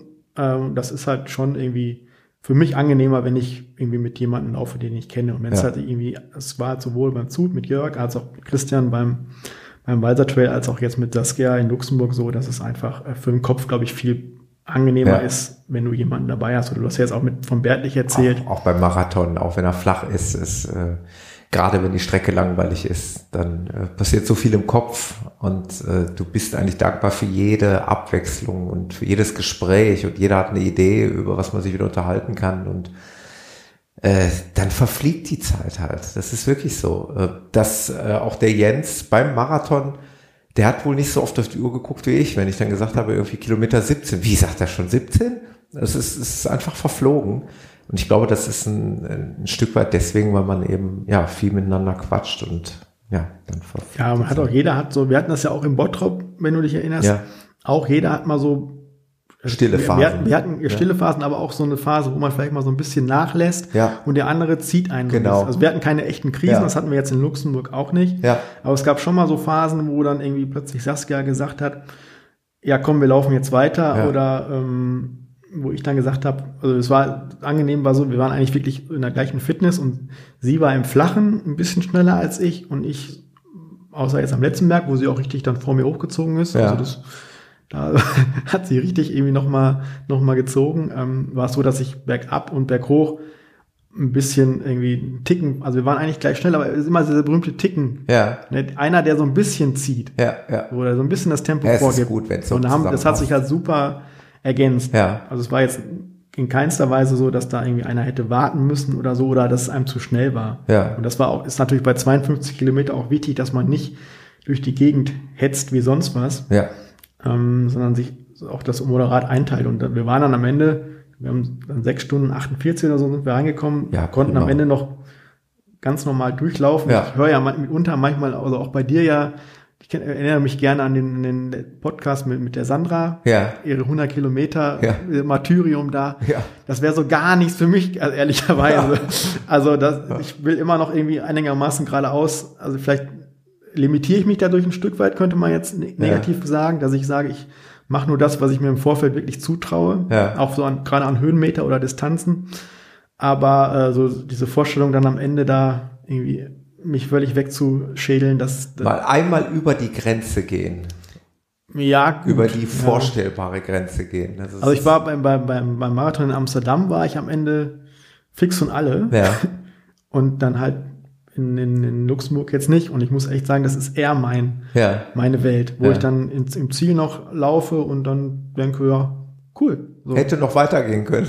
Ja, hätte, ah, das, eher einmal das, aber auch, ähm, ja, wir haben jetzt, wir haben diesen Ziel, Ja, unter sieben Stunden war das Ziel. Ja. Das haben wir locker geschafft und wir haben uns dabei nicht ja, kaputt gelaufen. nicht komplett zerschossen. Also auch ich bin auch jemand, der dann irgendwie immer ein bisschen skeptisch guckt, wenn ich dann halt von Leuten höre, die sich dann irgendwie dann wirklich auch Verletzungen einhandeln oder so. Das Ja. ist auch was, worauf ich halt sehr viel Wert lege, ja, dass ich mich halt nicht verletze oder übertrainiere oder das, ist nicht, Ja. das sind die Ausreden, die ich dann habe. ja, ja, Aber ähm, und also wenn man denkt, dass ich für, für dass wir dann für im Walsertal, gut, da haben wir dann auch bei den VPs oder ähm, dann halt längere Pausen gemacht und haben es einfach mehr Fotos gemacht und solche Geschichten. Und ja, es gibt dann, es gibt so ein Bild von mir. Ich glaube auch, dass ein gewisser Thomas Müller dann in unserer Tourtrainer Ruhe WhatsApp-Gruppe das äh, abfällig gepostet hat, weil ich nämlich äh, ein Bild, wie ich quasi an einem Berg einfach mal sitze und so das Panorama mir angucke und dann sagte dann Thomas Müller, äh, ja, da sitzt er wieder nur rum. und ich habe, ich weiß gar nicht, ich, ich glaube eine oder zwei Stunden, also man kann ja bei Strava, wenn man Strava rechnet, also meine Uhr rechnet quasi immer die, die Steh- oder in Ja. Versitzzeiten raus erstmal. Und ich glaube, es waren tatsächlich zwei Stunden, ähm, die ich quasi, rumgepimmelt. die ich nicht, nicht, nicht mich bewegt habe. Also Ja. ich irgendwie und dann, wenn man halt dann bei Strava quasi auf, auf Wettkampf oder Rennen Genau, klickt, dann dann, rechnet, dann wird ausgerechnet. Also es Ja. waren dann tatsächlich zwei Stunden mehr, also dann sieben Stunden 15 anstatt fünf Stunden 15 oder so. Das ist schon, aber da habt ihr das wirklich genossen. ja, auf jeden Fall. Ja. Also das ist dann, Ja, aber das ist ja genau das, äh, das bestätigt jetzt das, was du ja gesagt hast, was, was für dich die Faszination dieser Trailläufe ausmacht, dass es Ja. eben nicht so eine Hetzerei ist. Weil wenn man ganz ehrlich ist, um nochmal wieder auf meinen Marathon jetzt zurückzukommen, da stellst du dich eben nicht an den Rand, weil da gibt's nichts zu sehen, ja, und du würdest unnötig in der Ecke rumstehen. Ähm, Ich kann das total nachvollziehen. Ich weiß ja auch, was Traillaufen bedeutet. Ich habe es ja nur auch äh, häufig genug gemacht und ich weiß, dass man da auch mal die Natur gerne genießt und ich weiß, dass man auch mal Anstiege langsamer hochgeht, also bewusst auch geht, weil man sie gar nicht mehr laufen kann. Es ist schon was anderes, während du bei einem Marathon auf flacher Strecke im Prinzip immer unter Volldampf bist. Ne? Das ist Ja, ich hatte mir jetzt, ich hatte ja gerade also von, von Veit angesprochen. Wir sind halt wirklich auch sehr gut befreundet und ähm, haben jetzt schon, glaube ich, also ich glaube, jeden Marathon, den ich gelaufen bin, ist er auch gelaufen. ja, ist wirklich so. Und ähm, da wir haben uns eigentlich für 2018 hatten wir uns theoretisch mal vorgenommen, mal irgendwo hinzufahren, in, auch wieder, eine, wir machen immer diese Stadttrips dann, Mhm. Städtetrips, und dann laufen wir halt einfach mal nicht voll. So einfach dieses, einfach mal genießen. Mal richtig bremsen. Ja, so in aller, in aller Arroganz, aber ich sag jetzt, also, ne, Ja. dass man einfach mal, gut, man läuft jetzt nicht, also bei mir, ich bin ja so in dieser, in diesem, weiß nicht, 3,45 Gedöns, äh, mittlerweile angekommen. Ja. Dann laufe ich halt mal, keine Ahnung, 420, 430 oder was auch Du immer. kommst quasi ungeschwitzt im Ziel an. Völlig frisch, als wenn du gar nicht gelaufen wärst. Ja, oder ich mache halt mal ein paar Bilder oder Ja. nehme irgendwie bei, wie bei einem Bottrop 50 von dir irgendwie zwischendurch noch irgendwelche Audio-Files auf, falls du dich erinnerst. Ja, ich erinnere mich. Ähm, genau, also dieses auf die Zeit gucken, aber das, das nimmt man sich ja vorher auch, also man, ich hab, mach das halt zwei, dreimal im Jahr. Also ich äh, bin halt auch kein Freund davon, irgendwie so und so viele Wettkämpfe auf Zeit. Ich habe ja vorhin mal gesagt, es waren 14 Ja. Läufe irgendwie. Und ich glaube, es waren dann, ja, es waren drei Läufe, wo ich halt, es waren zweimal, zwei Marathons und ein Halbmarathon. Das waren die einzigen Läufe, wo ich wirklich auf Zeit gelaufen bin Ja. weil das nicht so mein Ding ist. Ja. Und ähm, Dann bist du in deiner Trail-Welt dann doch eher zu Hause. Ne? Ich kann es komplett nachvollziehen. Umso schade, dass wir das hier so ja, nur bedingt genießen können. Ne? In unserer Gegend hier im Ruhrgebiet, was sehr wunderschön ist. Wir wollen das Ruhrgebiet auf keinen Fall schlecht machen. Es gibt auch schöne Trailstrecken. Ja, es gibt auch bei dir in, in Bochum schöne Trailstrecken. Essen haben wir gerade schon angesprochen. Und Sauerland ist ja auch nicht so weit weg. Aber ähm, es gibt sicherlich äh, Regionen in Deutschland, wo es ein bisschen einfacher und noch ein bisschen schöner wäre zu trailen, oder? ich glaube, es, es ist ja jetzt dieser ähm, Waldnersteig, Ja. der jetzt, wo du ja jetzt auch, Hm. bin vor, vor drei, vier Wochen dann. Das war so ein Vorbereitungslauf für, für Luxemburg, bin ich ihn halt auch gelaufen. Ja. Das ist schon charmant, dass man sowas jetzt hier Ja. bei uns auch hat. Ja. Also das ist jetzt auch jetzt nicht der mega super Traillauf, aber Ja. ich habe auch habe es auch so kommentiert, dass es halt einfach toll ist. Man hat es ist, äh, Pi mal dicken Daumen 26 Kilometer. Rundkurs ausgeschildert und das ist, glaube ich, schon für uns hier im Ruhrgebiet wirklich auch so als Gruppenlauf Ja. oder auch mal mit zwei drei Leuten oder alleine wie auch immer Ja. äh, eine tolle Sache, dass man sowas überhaupt jetzt Ja. Also- von, der, von der Infrastruktur einfach mal so hat. Und da hat man auch schöne Stellen, man hat Höhenmeter dabei. Ich weiß es gar nicht, ob es, ich weiß jetzt nicht, wie viele Höhenmeter das sind. Also ich glaube, wir hatten jetzt 500, 600 Höhenmeter. Ja. Ja. Also, oder du kannst ja auch irgendwie abkürzen oder du kannst es irgendwie. Ja. Ja, wir haben tatsächlich auch. sogar unbewusst abgekürzt. Wir haben uns ein bisschen verlaufen. Wir haben einmal den, den Steig ein bisschen verlassen und sind am Ende drei Kilometer weniger rausgekommen. Jetzt ist ja noch gerade die Frage, ob das ausreichend ausgeschildert ist. Ja. Ich, wir hatten das, Das wir hatten halt ein GPS-Gerät dabei. Hatten wir auch den Track dabei. Und äh, wir haben es so ein bisschen kombiniert. Also ich glaube, die Kombination aus beiden, Ja, weil der ja. GPS Haben wir auch versucht, Der populäre, ich glaube, der, der so rund geht, der populäre GPS-Track, der bleibt auch nicht immer permanent auf dieser Route. Ach so, War so okay. unsere. Und wir haben eigentlich geguckt, wir man bleiben, wir folgen, den, Schildern wir folgen den Schildern, aber wenn keine Schilder sind, haben wir ja geguckt, wo ist der Track. ja, ja. Und es ja, gibt ja auch irgendwie so einmal eine Stelle, wo man quasi oben laufen kann. Ja. Ähm, das ist da, glaube ich, Haus Scheppen oder so, Hm. wo du dann noch so diesen kleinen Bergdach hoch musst oder Hügel. Ja. Da gibt's da quasi die, die Seeroute und die Hügelroute. Oder Ja. es gibt ja diese, diese Aussichtspunkte, wo man noch mal kurz so einen Abstecher hinmachen kann. ja. Und ähm, ja, Ich glaube, das haben wir ja ausgelassen, dieses Stück von es gibt auch einen, einen äh, Bereich, als wir die gelaufen sind, ähm, Richtung, Richtung Bredeney hoch, biegt man dann noch mal ab und nimmt so eine, noch mal so eine, so eine Kurve mit, die eigentlich meines Erachtens nicht auf der natürlichen Route liegt. Also man hätte quasi 200 Meter weiter hochlaufen können und wäre dann da ausgekommen, wo man ohne diesen Bogen ähm, auch wieder ausgekommen ist. Also wenn man sagt, 26 mir zu viel, aber man will vielleicht 23 oder was laufen, Ja. dann kann man auch da abkürzen. Das fühlt sich auch dann ganz normal Ja. an, wenn man diesen Rundkurs gelaufen ist, genau. Ja, wir haben also Möglichkeiten. Man muss nicht weit reisen, aber man kann's. Ne? Ja, oder du bist ja auch ein großer Freund der Heide Hohewart, Ja, hier absolut. bei uns ganz in der Nähe. absolut. Und da gibt es mittlerweile auch, also es gibt ja auch zwei Halden, Halde Hoppehoch noch dabei, die Ja. auch als, als Mountainbike-Halde ausgeschildert ist. Ja. Oder wo es dann auch Single Trails gibt für Mountainbiker. ja. Und ähm, auch wenn da vielleicht Schilder stehen, nur für Mountainbiker, wenn man, ich finde, runterlaufen. Also man sollte nicht eine Mountainbike-Strecke hochlaufen, Ja. weil dann kommt die dir entgegengeflitzt. Ja. Aber runter, wenn man aufpasst, würde ich jetzt mal behaupten. sagen. Keine weil, ja auch der, auf. weil ja auch der Mountainbiker an sich ja auch gerne mal irgendwo fährt, wo er nicht darf. Genau. Wir dürfen das sagen, weil wir beide ja auch gerne auch mal ab und zu eine, Ja. aufs Mountainbike steigen. Und wir haben ja immer noch den Plan des Cross-Duathlons, wenn du dich erinnerst. Ich habe das auf Facebook irgendwo jetzt mal geliked. Ja, ich auch. Äh, Irgendwo. auf interessiert geklickt. Ich glaube, Ja. Eifeler Genau.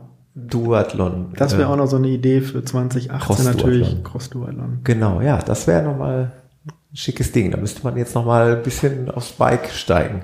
Na, jetzt ist zu kalt. Jetzt ist so kalt. Wir warten bis, Mi, mi, mi. bis zum Früh. Ja, genau. Was hast du, äh, wo warst du noch im Ausland? Was du mal schnell einen Abriss machen? Also das waren aber schon die Highlights, die du jetzt ja wunderbar auch gegeneinander mal so ein bisschen äh, aufgewogen hast. Ja, also Portugal war sicherlich das Highlight. Ja, In, äh, das nennt sich Estrella Grande Trail. ja, Es waren 46 Kilometer. hm, Also es geht dann hoch auf den höchsten Berg Portugals. Das ist der Torre. ja. Der ist 2000 Meter hoch. Jetzt muss ich noch mal einmal fragen, wie bist du da hingekommen? Aus welchem, extra für den Lauf oder warst du im Urlaub? nee, äh, das du warst ist, im das Urlaub ist, äh, wahrscheinlich. es ist eine Broken Heart Episode. Ah, okay. Jetzt, jetzt machen wir eine Soap.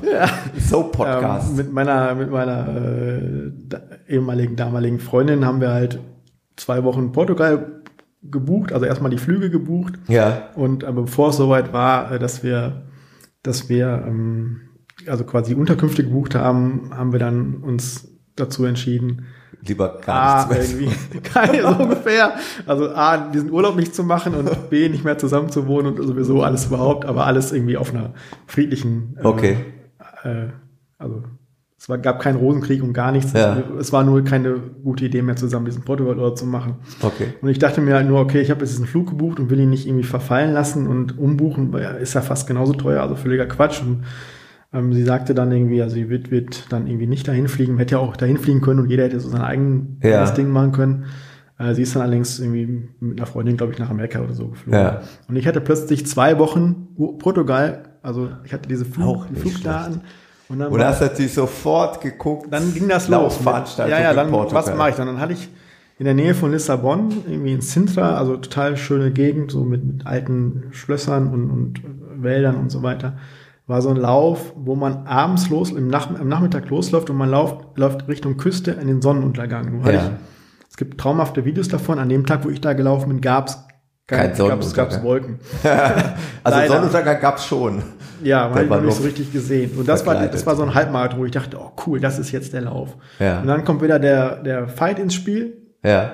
der dann irgendwie davon erzählt hat und meinte, ja, oder ich komme irgendwie, äh, ich buche mir einen eigenen Flug und komm mit so. Und dann hatte ich, eigentlich hatte für mich schon gedacht, okay, zwei Wochen alleine Urlaub machen kann ich so nicht. Ich buche mir noch einen Rückflug und mache diesen Lauf, Ja. mache dann auch eine Woche Lissabon und gut ist.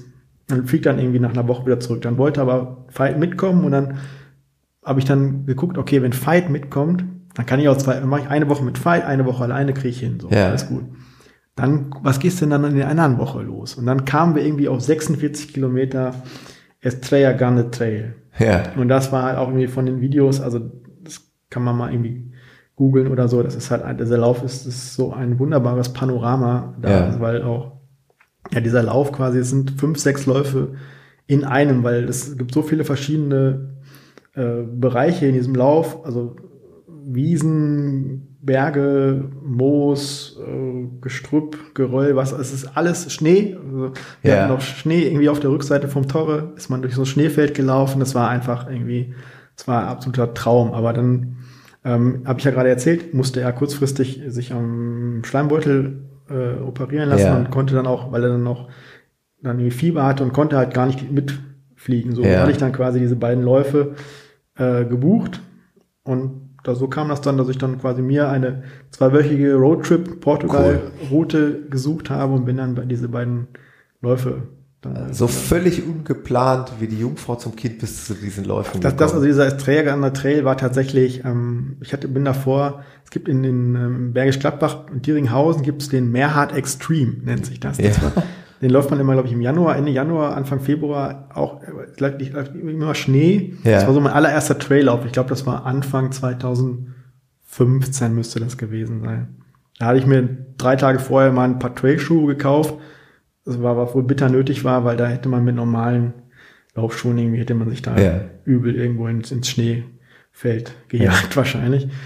Und ähm, genau, das war Portugal letztes Jahr und dann ging das so rundherum. Es gibt ja so bei uns in der Gegend hier Zuckerspiel oder Sauerland Höhenflug. Ja. So, sowas macht man dann schon mal so in die Richtung. Ja. Das ist, hat natürlich keinen Vergleich A zu Alpenläufen und B auch zu dieser Geschichte in Portugal. Ja. Oder jetzt zuletzt war ich auf Korsika, habe ich ja gerade erzählt mit den Jungs. Ja. Was gibt's da? Oh, da gibt's einen 15 Kilometer Trail. Und ja, 15 Mit- Kilometer hört sich jetzt natürlich für Leute, die jetzt an. Marathon laufen. Ich hatte, ich, ganz kurz mal, Ja. Weil du ja vor einer Weile mal darüber, glaube mit dem Peter gesprochen hast, dass man immer so über diese Highlights oder Ja. 100 Kilometer Ja, ja, Ultraläufer und so, genau. dass es aber genauso viele Leute gibt. Du musst wieder Für runterkommen. die ist genau, das ist immer 15 Kilometer, ist halt für viele andere auch irgendwie eine große Herausforderung. ja, Ja, genau. Und das ist halt, jeder hat so seine eigenen Zielsetzungen. ja. Für mich, äh, für uns war dann so 15, es ist ja auch die Idee war ja, wir haben über Höhenmeter gesprochen, 15 Kilometer, aber auf 15 Kilometer 1200 Höhenmeter. Okay, gepackt. das ist viel. Also du hast quasi nur hoch und runter Ja. und bis zum Ziel. Und hoch sind wir mit den ganzen Locals total top hochgekommen, Ja. aber runter guckst du dann da runter und denkst dir, wo soll ich Wie denn soll ich da soll ich jetzt da runter springen oder was? und dann plötzlich hast du irgendwie so junge Leute, zack, zack, zack, da ein Schritt, hier ein Schritt. Ja. Und äh, ich war im Ziel, war total dulle vom Kopf her. Ähm, aber es Also mega noch Spaß mal anspruchsvoller. Ja, also man springt quasi von, von Granitblock zu Granitblock so ungefähr. Ja. Und, äh, wir hatten dann echt, da mussten wir echt ein bisschen passieren lassen, die Locals, und dann waren wir irgendwie wieder im Flachen und dann gibt's noch die nette Anekdote, dass dann quasi Fight plötzlich, also im VP-Punkt haben wir irgendwie dann ein bisschen auch wieder rumgepimmelt, ne? Ja. Pause gemacht und plötzlich Wie kam immer. noch mal, kam noch so eine Gruppe, die eigentlich die ganze Zeit hinter uns war. Und dann guckte er so und dann ist er noch mal rangelaufen. Ja. Eigentlich so, weil es halt gerade flach war und ich dann hinterher und dann gucken wir uns so an, haben uns, haben wir richtig gelacht und dann jetzt pacen wir hier an den Locust nochmal vorbei. und das war so die, der kleine, der kleine, äh, in Anführungsstrichen Genugtuung, dass wir jetzt irgendwie Ja. durchaus dann noch, aber runter, äh, keine Chance. Ja. Das, das kannst du halt auch hier nicht trainieren. Ne? Ja, ja, klar. Ja, Also- diese Technik, das ist, da da ist viel Ähm, Technik vonnöten. Aber das war super, also das war 15 Kilometer und ich war fixen alle. Ja, Ja. Das ist äh, wirklich immer eine Frage des, des Profils auch. ja, das glaube ich. Genau, und du hast gerade, glaube ich, nach, nach Ländern gefragt. Ich hatte im Vorgespräch ja von dieser Seite Länderläufer.de Ja. erzählt, wo man sich, sobald man drei Länder zusammen hat, kann man sich da melden per E-Mail und da gibt's halt jemanden, einen Admin, der Sebastian, Ja, ähm, der das halt chronologisch, der halt, führt dann so eine Liste und dann kannst du halt gucken, ähm, kannst du dich halt jedes Mal melden, wenn du ein neues Land gelaufen willst. Dann nennst du eigentlich nur den Ort, die Distanz und das Land. ja, Und es gibt irgendwie zwei, drei Leute, die haben, glaube ich, irgendwie 100 und sonstige Läufe. Und ich habe halt jetzt mit Luxemburg äh, 10. So. ja, klasse. Und dann, das ist halt ganz schön, immer wenn man sich dann halt wieder ein Land quasi erlaufen hat, da drauf zu gucken. Und das ist auch wieder dieses, dieses Tagebuch. Ja. So. Und Aber muss ich mir mal an, ansehen, die Seite, werde ich auch mal verlinken in den Show wie Notes. viele Länder hast du denn? Weißt du das auswendig? Ich wüsste das Holland? nicht. Ja, Holland. Äh, ich müsste echt überlegen. Ich wüsste nicht. Also ich bin in vielen Ländern schon gelaufen, Ja, ja, genau. tatsächlich, aber nicht an offiziellen Laufveranstaltungen teilgenommen. Das, das ist schon so ein, also es gehört, man muss irgendwo, es Ja, ja, genau. Und wenn's, ich habe irgendwelche Leute haben irgendwie 400 Meter Läufe bestritten, aber ja, es ist ein offizieller ja. Lauf. Das Hey, hätte ich das gewusst. Ich war nämlich jetzt, äh, im Sommer waren wir auf Mallorca und ich war drauf und dran, so einen offiziellen Lauf dort zu absolvieren und äh, hatte mir schon alles angeguckt, aber dann war das, irgendwie passte das nicht in unser Zeitschema. Dann habe ich gedacht, komm, 10 Kilometer Lauf jetzt hier an der Küste entlang, muss ich jetzt nicht unbedingt offiziell haben. Das mache ich für mich halt jeden Morgen irgendwie. Hätte ich das gewusst, hätte ich doch einen Länderpunkt können. Hättest du auch drei gehabt, hättest du nicht Ja, siehste. Bei Aber mir war es dann halt 2014, war dann, ich habe dann, also man, das erste Land ist dann immer Deutschland. Ich habe dann mir den, den Spaß erlaubt, dann auch quasi den, den Probelauf vor New York war dann quasi der Bochumer Seelauf, also mein, Ja. mein äh, Hauslauf, ja, quasi dann als Bochum zu, zu listen. Bochum mein erster Lauf und dann Ja. kam New York und dann kam danach dann, glaube ich, Venlo ja, und ähm, Spanien auf Fuerteventura. ja. Ähm, ja, was haben wir da noch? Ja, vor allen Dingen, da bin ich auch schon überall gelaufen. Fuerteventura bin ich auch schon gelaufen, aber halt nie offizielle Läufe. Wir haben dann 2016 haben wir das im Frühjahr gemacht. Das war so meine bärliche Geschichte ist äh, im Februar letzten Jahres dann 30 Kilometer Testlauf. Das war damals für den Treviso Marathon. Ja, Das war eigentlich, da wollte Veit eigentlich schon Paris laufen, da war aber ausgebucht. Und Dann haben wir geguckt, wo gibt's irgendwie einen billigen Flieger hin? Und das war dann äh, Venedig. Also wir haben quasi Urlaub in Venedig gemacht, vier Tage Ja. mit ähm, Hochwasser und allem drum und dran. Ja. Und äh, sind dann mit dem Zug eine Stunde nach Treviso gefahren, sind dann den Marathon gelaufen. Und ja, das sind wir zurückgefahren. Da zahlt dann irgendwie fünf Euro für so eine Zugfahrt. Ja. Könnte man sich hier gar nicht, gar nicht vorstellen. So kommt, kommt dann halt quasi Italien dazu, was ein bisschen komplizierter ist. Also wer in Italien laufen will, muss bedenken, da muss man irgendwie so eine Art Membership-Card für ein Jahr kaufen, kostet irgendwie so 10 Ach. Euro oder 15 Euro, aber ähm, man muss ein bisschen darauf achten, auch in gewissen Ländern, was so Gesundheitszertifikate angeht. Ja. Also das, ähm, also so Ultra-Trail-Läufe oder Ach, so brauchst du Bergläufe Attest brauchst du, nein, du teilweise. brauchst halt teilweise einen Attest oder du brauchst halt eine Pflichtausrüstung. Ja. Aber in Frankreich war es so, oder jetzt auch in Italien, musst du halt vom Arzt in gewisse, also ist je nach Land auch unterschiedlich, musst du halt Gesundheitszertifikate Ah, einreichen. okay. Das zahlst du in der Regel je nach Krankenkasse, also ich muss es halt jedes Mal selber zahlen. Ja. Also, dann musst halt du hier wirklich nochmal einen Gesundheitscheck absolvieren in Deutschland, der dann darauf ausgelegt ist, dass es dann fürs Ausland dann ausreicht. Die wissen, was, was, äh, Es gibt dann quasi Vorlagen. Vorlagen, Also in Italien also- ist es so, dass du ein Belastungs-LKG und Ja. einen Lungenfunktionstest Ah, ja, machen musst. okay. Hm. Und in Frankreich musst du eigentlich nur einen normalen, also der EKG reicht dann aus, also dass der Arzt dir bescheinigt, dass du in der Lage bist, okay. dass du gesund bist und in der Lage bist. Das darf dann irgendwie, glaube ich, zwölf Monate oder so zurücklegen. Hm. So, es gibt, gab in Deutschland auch schon mal Diskussionen. Genau. Irgendwie Ich wollte gerade sagen, da könnte man jetzt eine Diskussion aufmachen, wofür wir jetzt keine Zeit haben, aber es ist diskussionswürdig. Man muss sich halt vorher so ein bisschen Sinn macht informieren, oder nicht. ja. Genau. Ich meine, jeder ist äh, alt genug, äh, um es mal auf den Punkt zu bringen, ne, um, um abzuschätzen, ob, ob man sich mal durchchecken lässt. Ich habe das große Glück, dass ich von Berufswegen regelmäßig durchgecheckt werde. Ähm, aber ähm, ob das jetzt jeder gesetzlich machen müsste oder vom Veranstalter her, ich glaube, das bleibt, äh, ja, lassen wir einfach mal offen im Raum stehen. Ich habe gerade kurz mal ähm, das Handy rausgeholt Ja. und da kann man es halt dann ganz gut sehen. Also es, ähm, es ist halt Deutschland, USA, Spanien, Italien, Niederlande, Portugal, Belgien, Frankreich, Österreich, Luxemburg sind halt so. Krass. Das ist schon eine, eine starke Sammlung. Und da passt sehr gut deine Aufzählung zu meiner nächsten Frage. Was äh, kommt, kommt nächstes Jahr was dazu? Hast du schon was im Petto? Oder Ja, es, soll, es soll Land Nummer 11 hinzukommen. kommt noch ein Länderpunkt hinzu? Magst du das denn schon verraten? Oder ist es ein Geheimnis? Das ist, kein, das ist der Matterhorn Ultrax. In Ah. Schweiz ist es dann. Wie krass.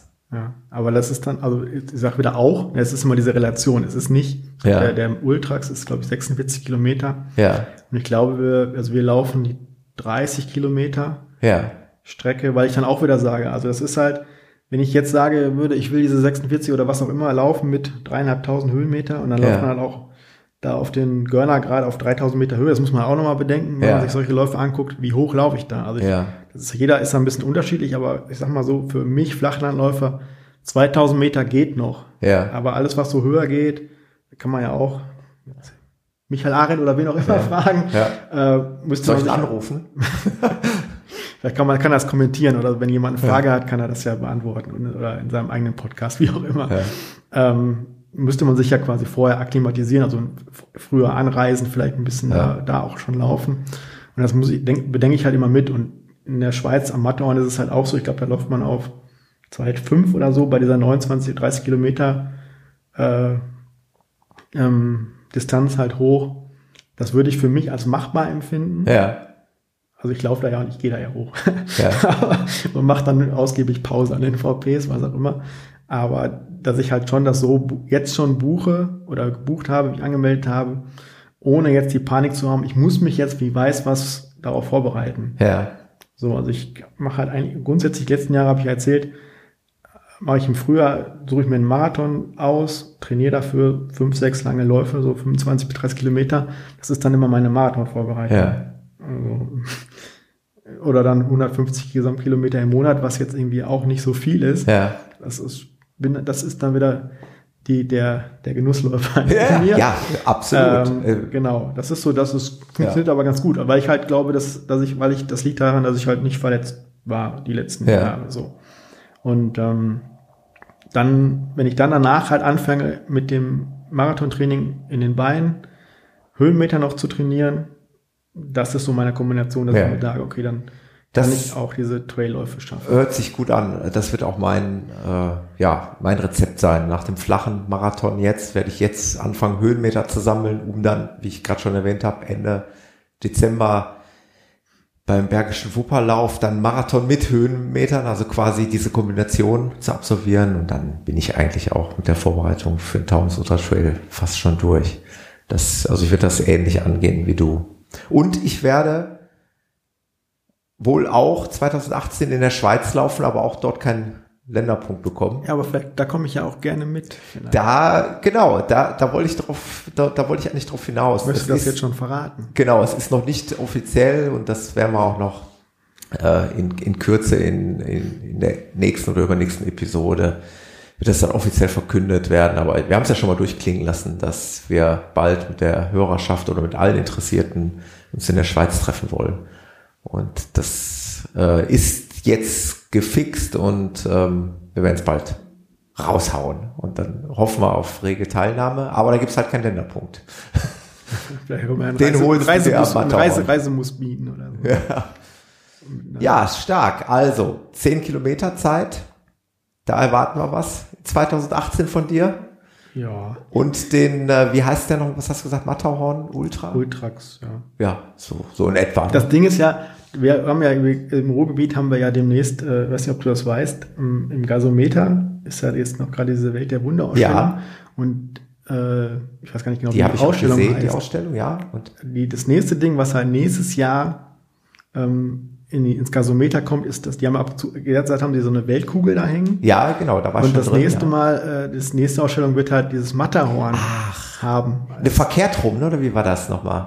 Kommt das, ist es nicht so, dass es äh, hängt, dass wenn du da wieder mal, du kannst ja im Gasometer wunderschön da drin liegen, Genau, dann ja. würdest du das ja dann quasi richtig rumsehen. Irgendwie so, ne? Glaube ich, meine ich, hätte ich das mal vernommen. Bin gespannt. Also das ist Tolle Aus- äh, Connection. Toller Ausstellungsort. Äh, Christo hat das Ding ja auch mal verhüllt, ne? Genau, der hat's verhüllt. Genau, also wirklich ein ganz toller Ausstellungsort, also ein riesiges, großes, altes Gasometer, was mittlerweile als Ausstellungsort verwendet wird. Ja, das ist dann für dich natürlich Pflichtprogramm, ein Muss. Die Ausstellung zu besuchen, ja, Genau. zur Inspiration. Ja, Leg Inspiration. mich dann dahin und dann. So wie Inspiration war, äh, wie du uns von deinen Läufen erzählt hast. Ich denke, äh, das ist das, was, ja, was wir Hörer und anderen Läufer ja eben total gerne mal mitnehmen, was, äh, was jeder einzelne von uns so erlebt, was, was die Highlights sind, äh, die für und wider. Also, ne, also sprich ZUT ist so ein so ein großer Begriff irgendwie, aber es, es muss nicht immer der Zut sein. Das habe ich jetzt mal mitgenommen. Ne? Es ist sicherlich kein schlechter Lauf, aber äh, er muss es nicht unbedingt sein. Also wenn man es, glaube ich, wenn man das nicht gewohnt ist und wenn man es nicht kennt, ja, dann ist das durchaus, also es halt von der Organisation her top, ja, ähm, von der von der Logistik her top. Ähm, dann ist das ein, ein guter, Ein guter Auftakt, Lauf, so, mhm. Weil da muss man, es muss schon, man muss sich schon gewahr sein, glaube ich auch. Ich hatte jetzt, habe ich ja gesagt, immer Glück gehabt mit dem Wetter. Also da können natürlich auch Wetterbedingungen herrschen, was wir hier auch überhaupt nicht gewohnt sind ja, klar. wenn nicht gerade irgendwie der Pfingststurm hier durchzieht oder Ja. so. Aber ähm, da so- sollte man schon mit dem nötigen Respekt immer auch an die Sache rangehen. Ja, Und ja, was ich eigentlich immer empfehlen kann, sich so vorbereiten, dass, dass es halt irgendwie greifbar ist, dass man sowohl die Höhe als auch die Distanz schafft. ja, Weil dann kann man den Faktor Zeit ein Stück weit außen vor lassen, also die- diese Hektik, die man bei so einem flachen Lauf halt irgendwie hat, kann man außen vor lassen und kann halt einfach mehr auf, auf die Atmosphäre, auf die, auf die Kulisse Wert legen oder achten. ein wunderbares Schlusswort, Michael, wie ich finde. Okay. Wir haben nämlich fast schon, ich, ich rechne ja immer in Fußballzeit. Also wir haben schon eigentlich ein, ein Spiel haben wir schon locker geschafft. Wir sind schon fast inklusive Pause durch. Okay. Also wir haben eine gute, äh, also gute anderthalb Stunden, fast eine Dreiviertelstunde geschnackt über wunderbare Läufe, über Community, über Bloggen, Podcasten und Co. Und äh, ja, mir hat's riesen Spaß gemacht. Das war ein Ding, was wir lange äh, auf dem Schirm hatten. Irgendwie haben wir es es nicht so zeitlich hinbekommen. Und dann kamen deine ganzen Läufe dazu und haben gesagt, ach, den nehmen wir auch noch mit. Genau. Jetzt nehmen wir auch noch Luxemburg mit. dann haben wir ein bisschen mehr Stoff, über das wir uns unterhalten können. Und äh, ja, mir hat es riesen Spaß gemacht. Äh, Freue mich, dass wir uns ja sowieso regelmäßig sehen. Wir wohnen ja quasi Tür an Tür. Und dann werden wir mal wieder hier die Trails und die, die Strecken im Ruhrgebiet unsicher machen. Ich wünsche dir viel Spaß, vor allen Dingen 2018 bei deinen neuen Abenteuern. Und ich bin gespannt, was da noch so auf uns zukommt. Und wir sehen es ja dann auf Strava und hoffentlich vielleicht bald mal wieder auf deinem Blog. Ich versuche dich da so ein bisschen zu inspirieren und schon, zu ja, motivieren. Ich danke dir, komm gleich gut nach Hause und bis bald, Michael. Danke für Ciao, die ciao. Einladung. Tschüss. Gerne. Tschüss.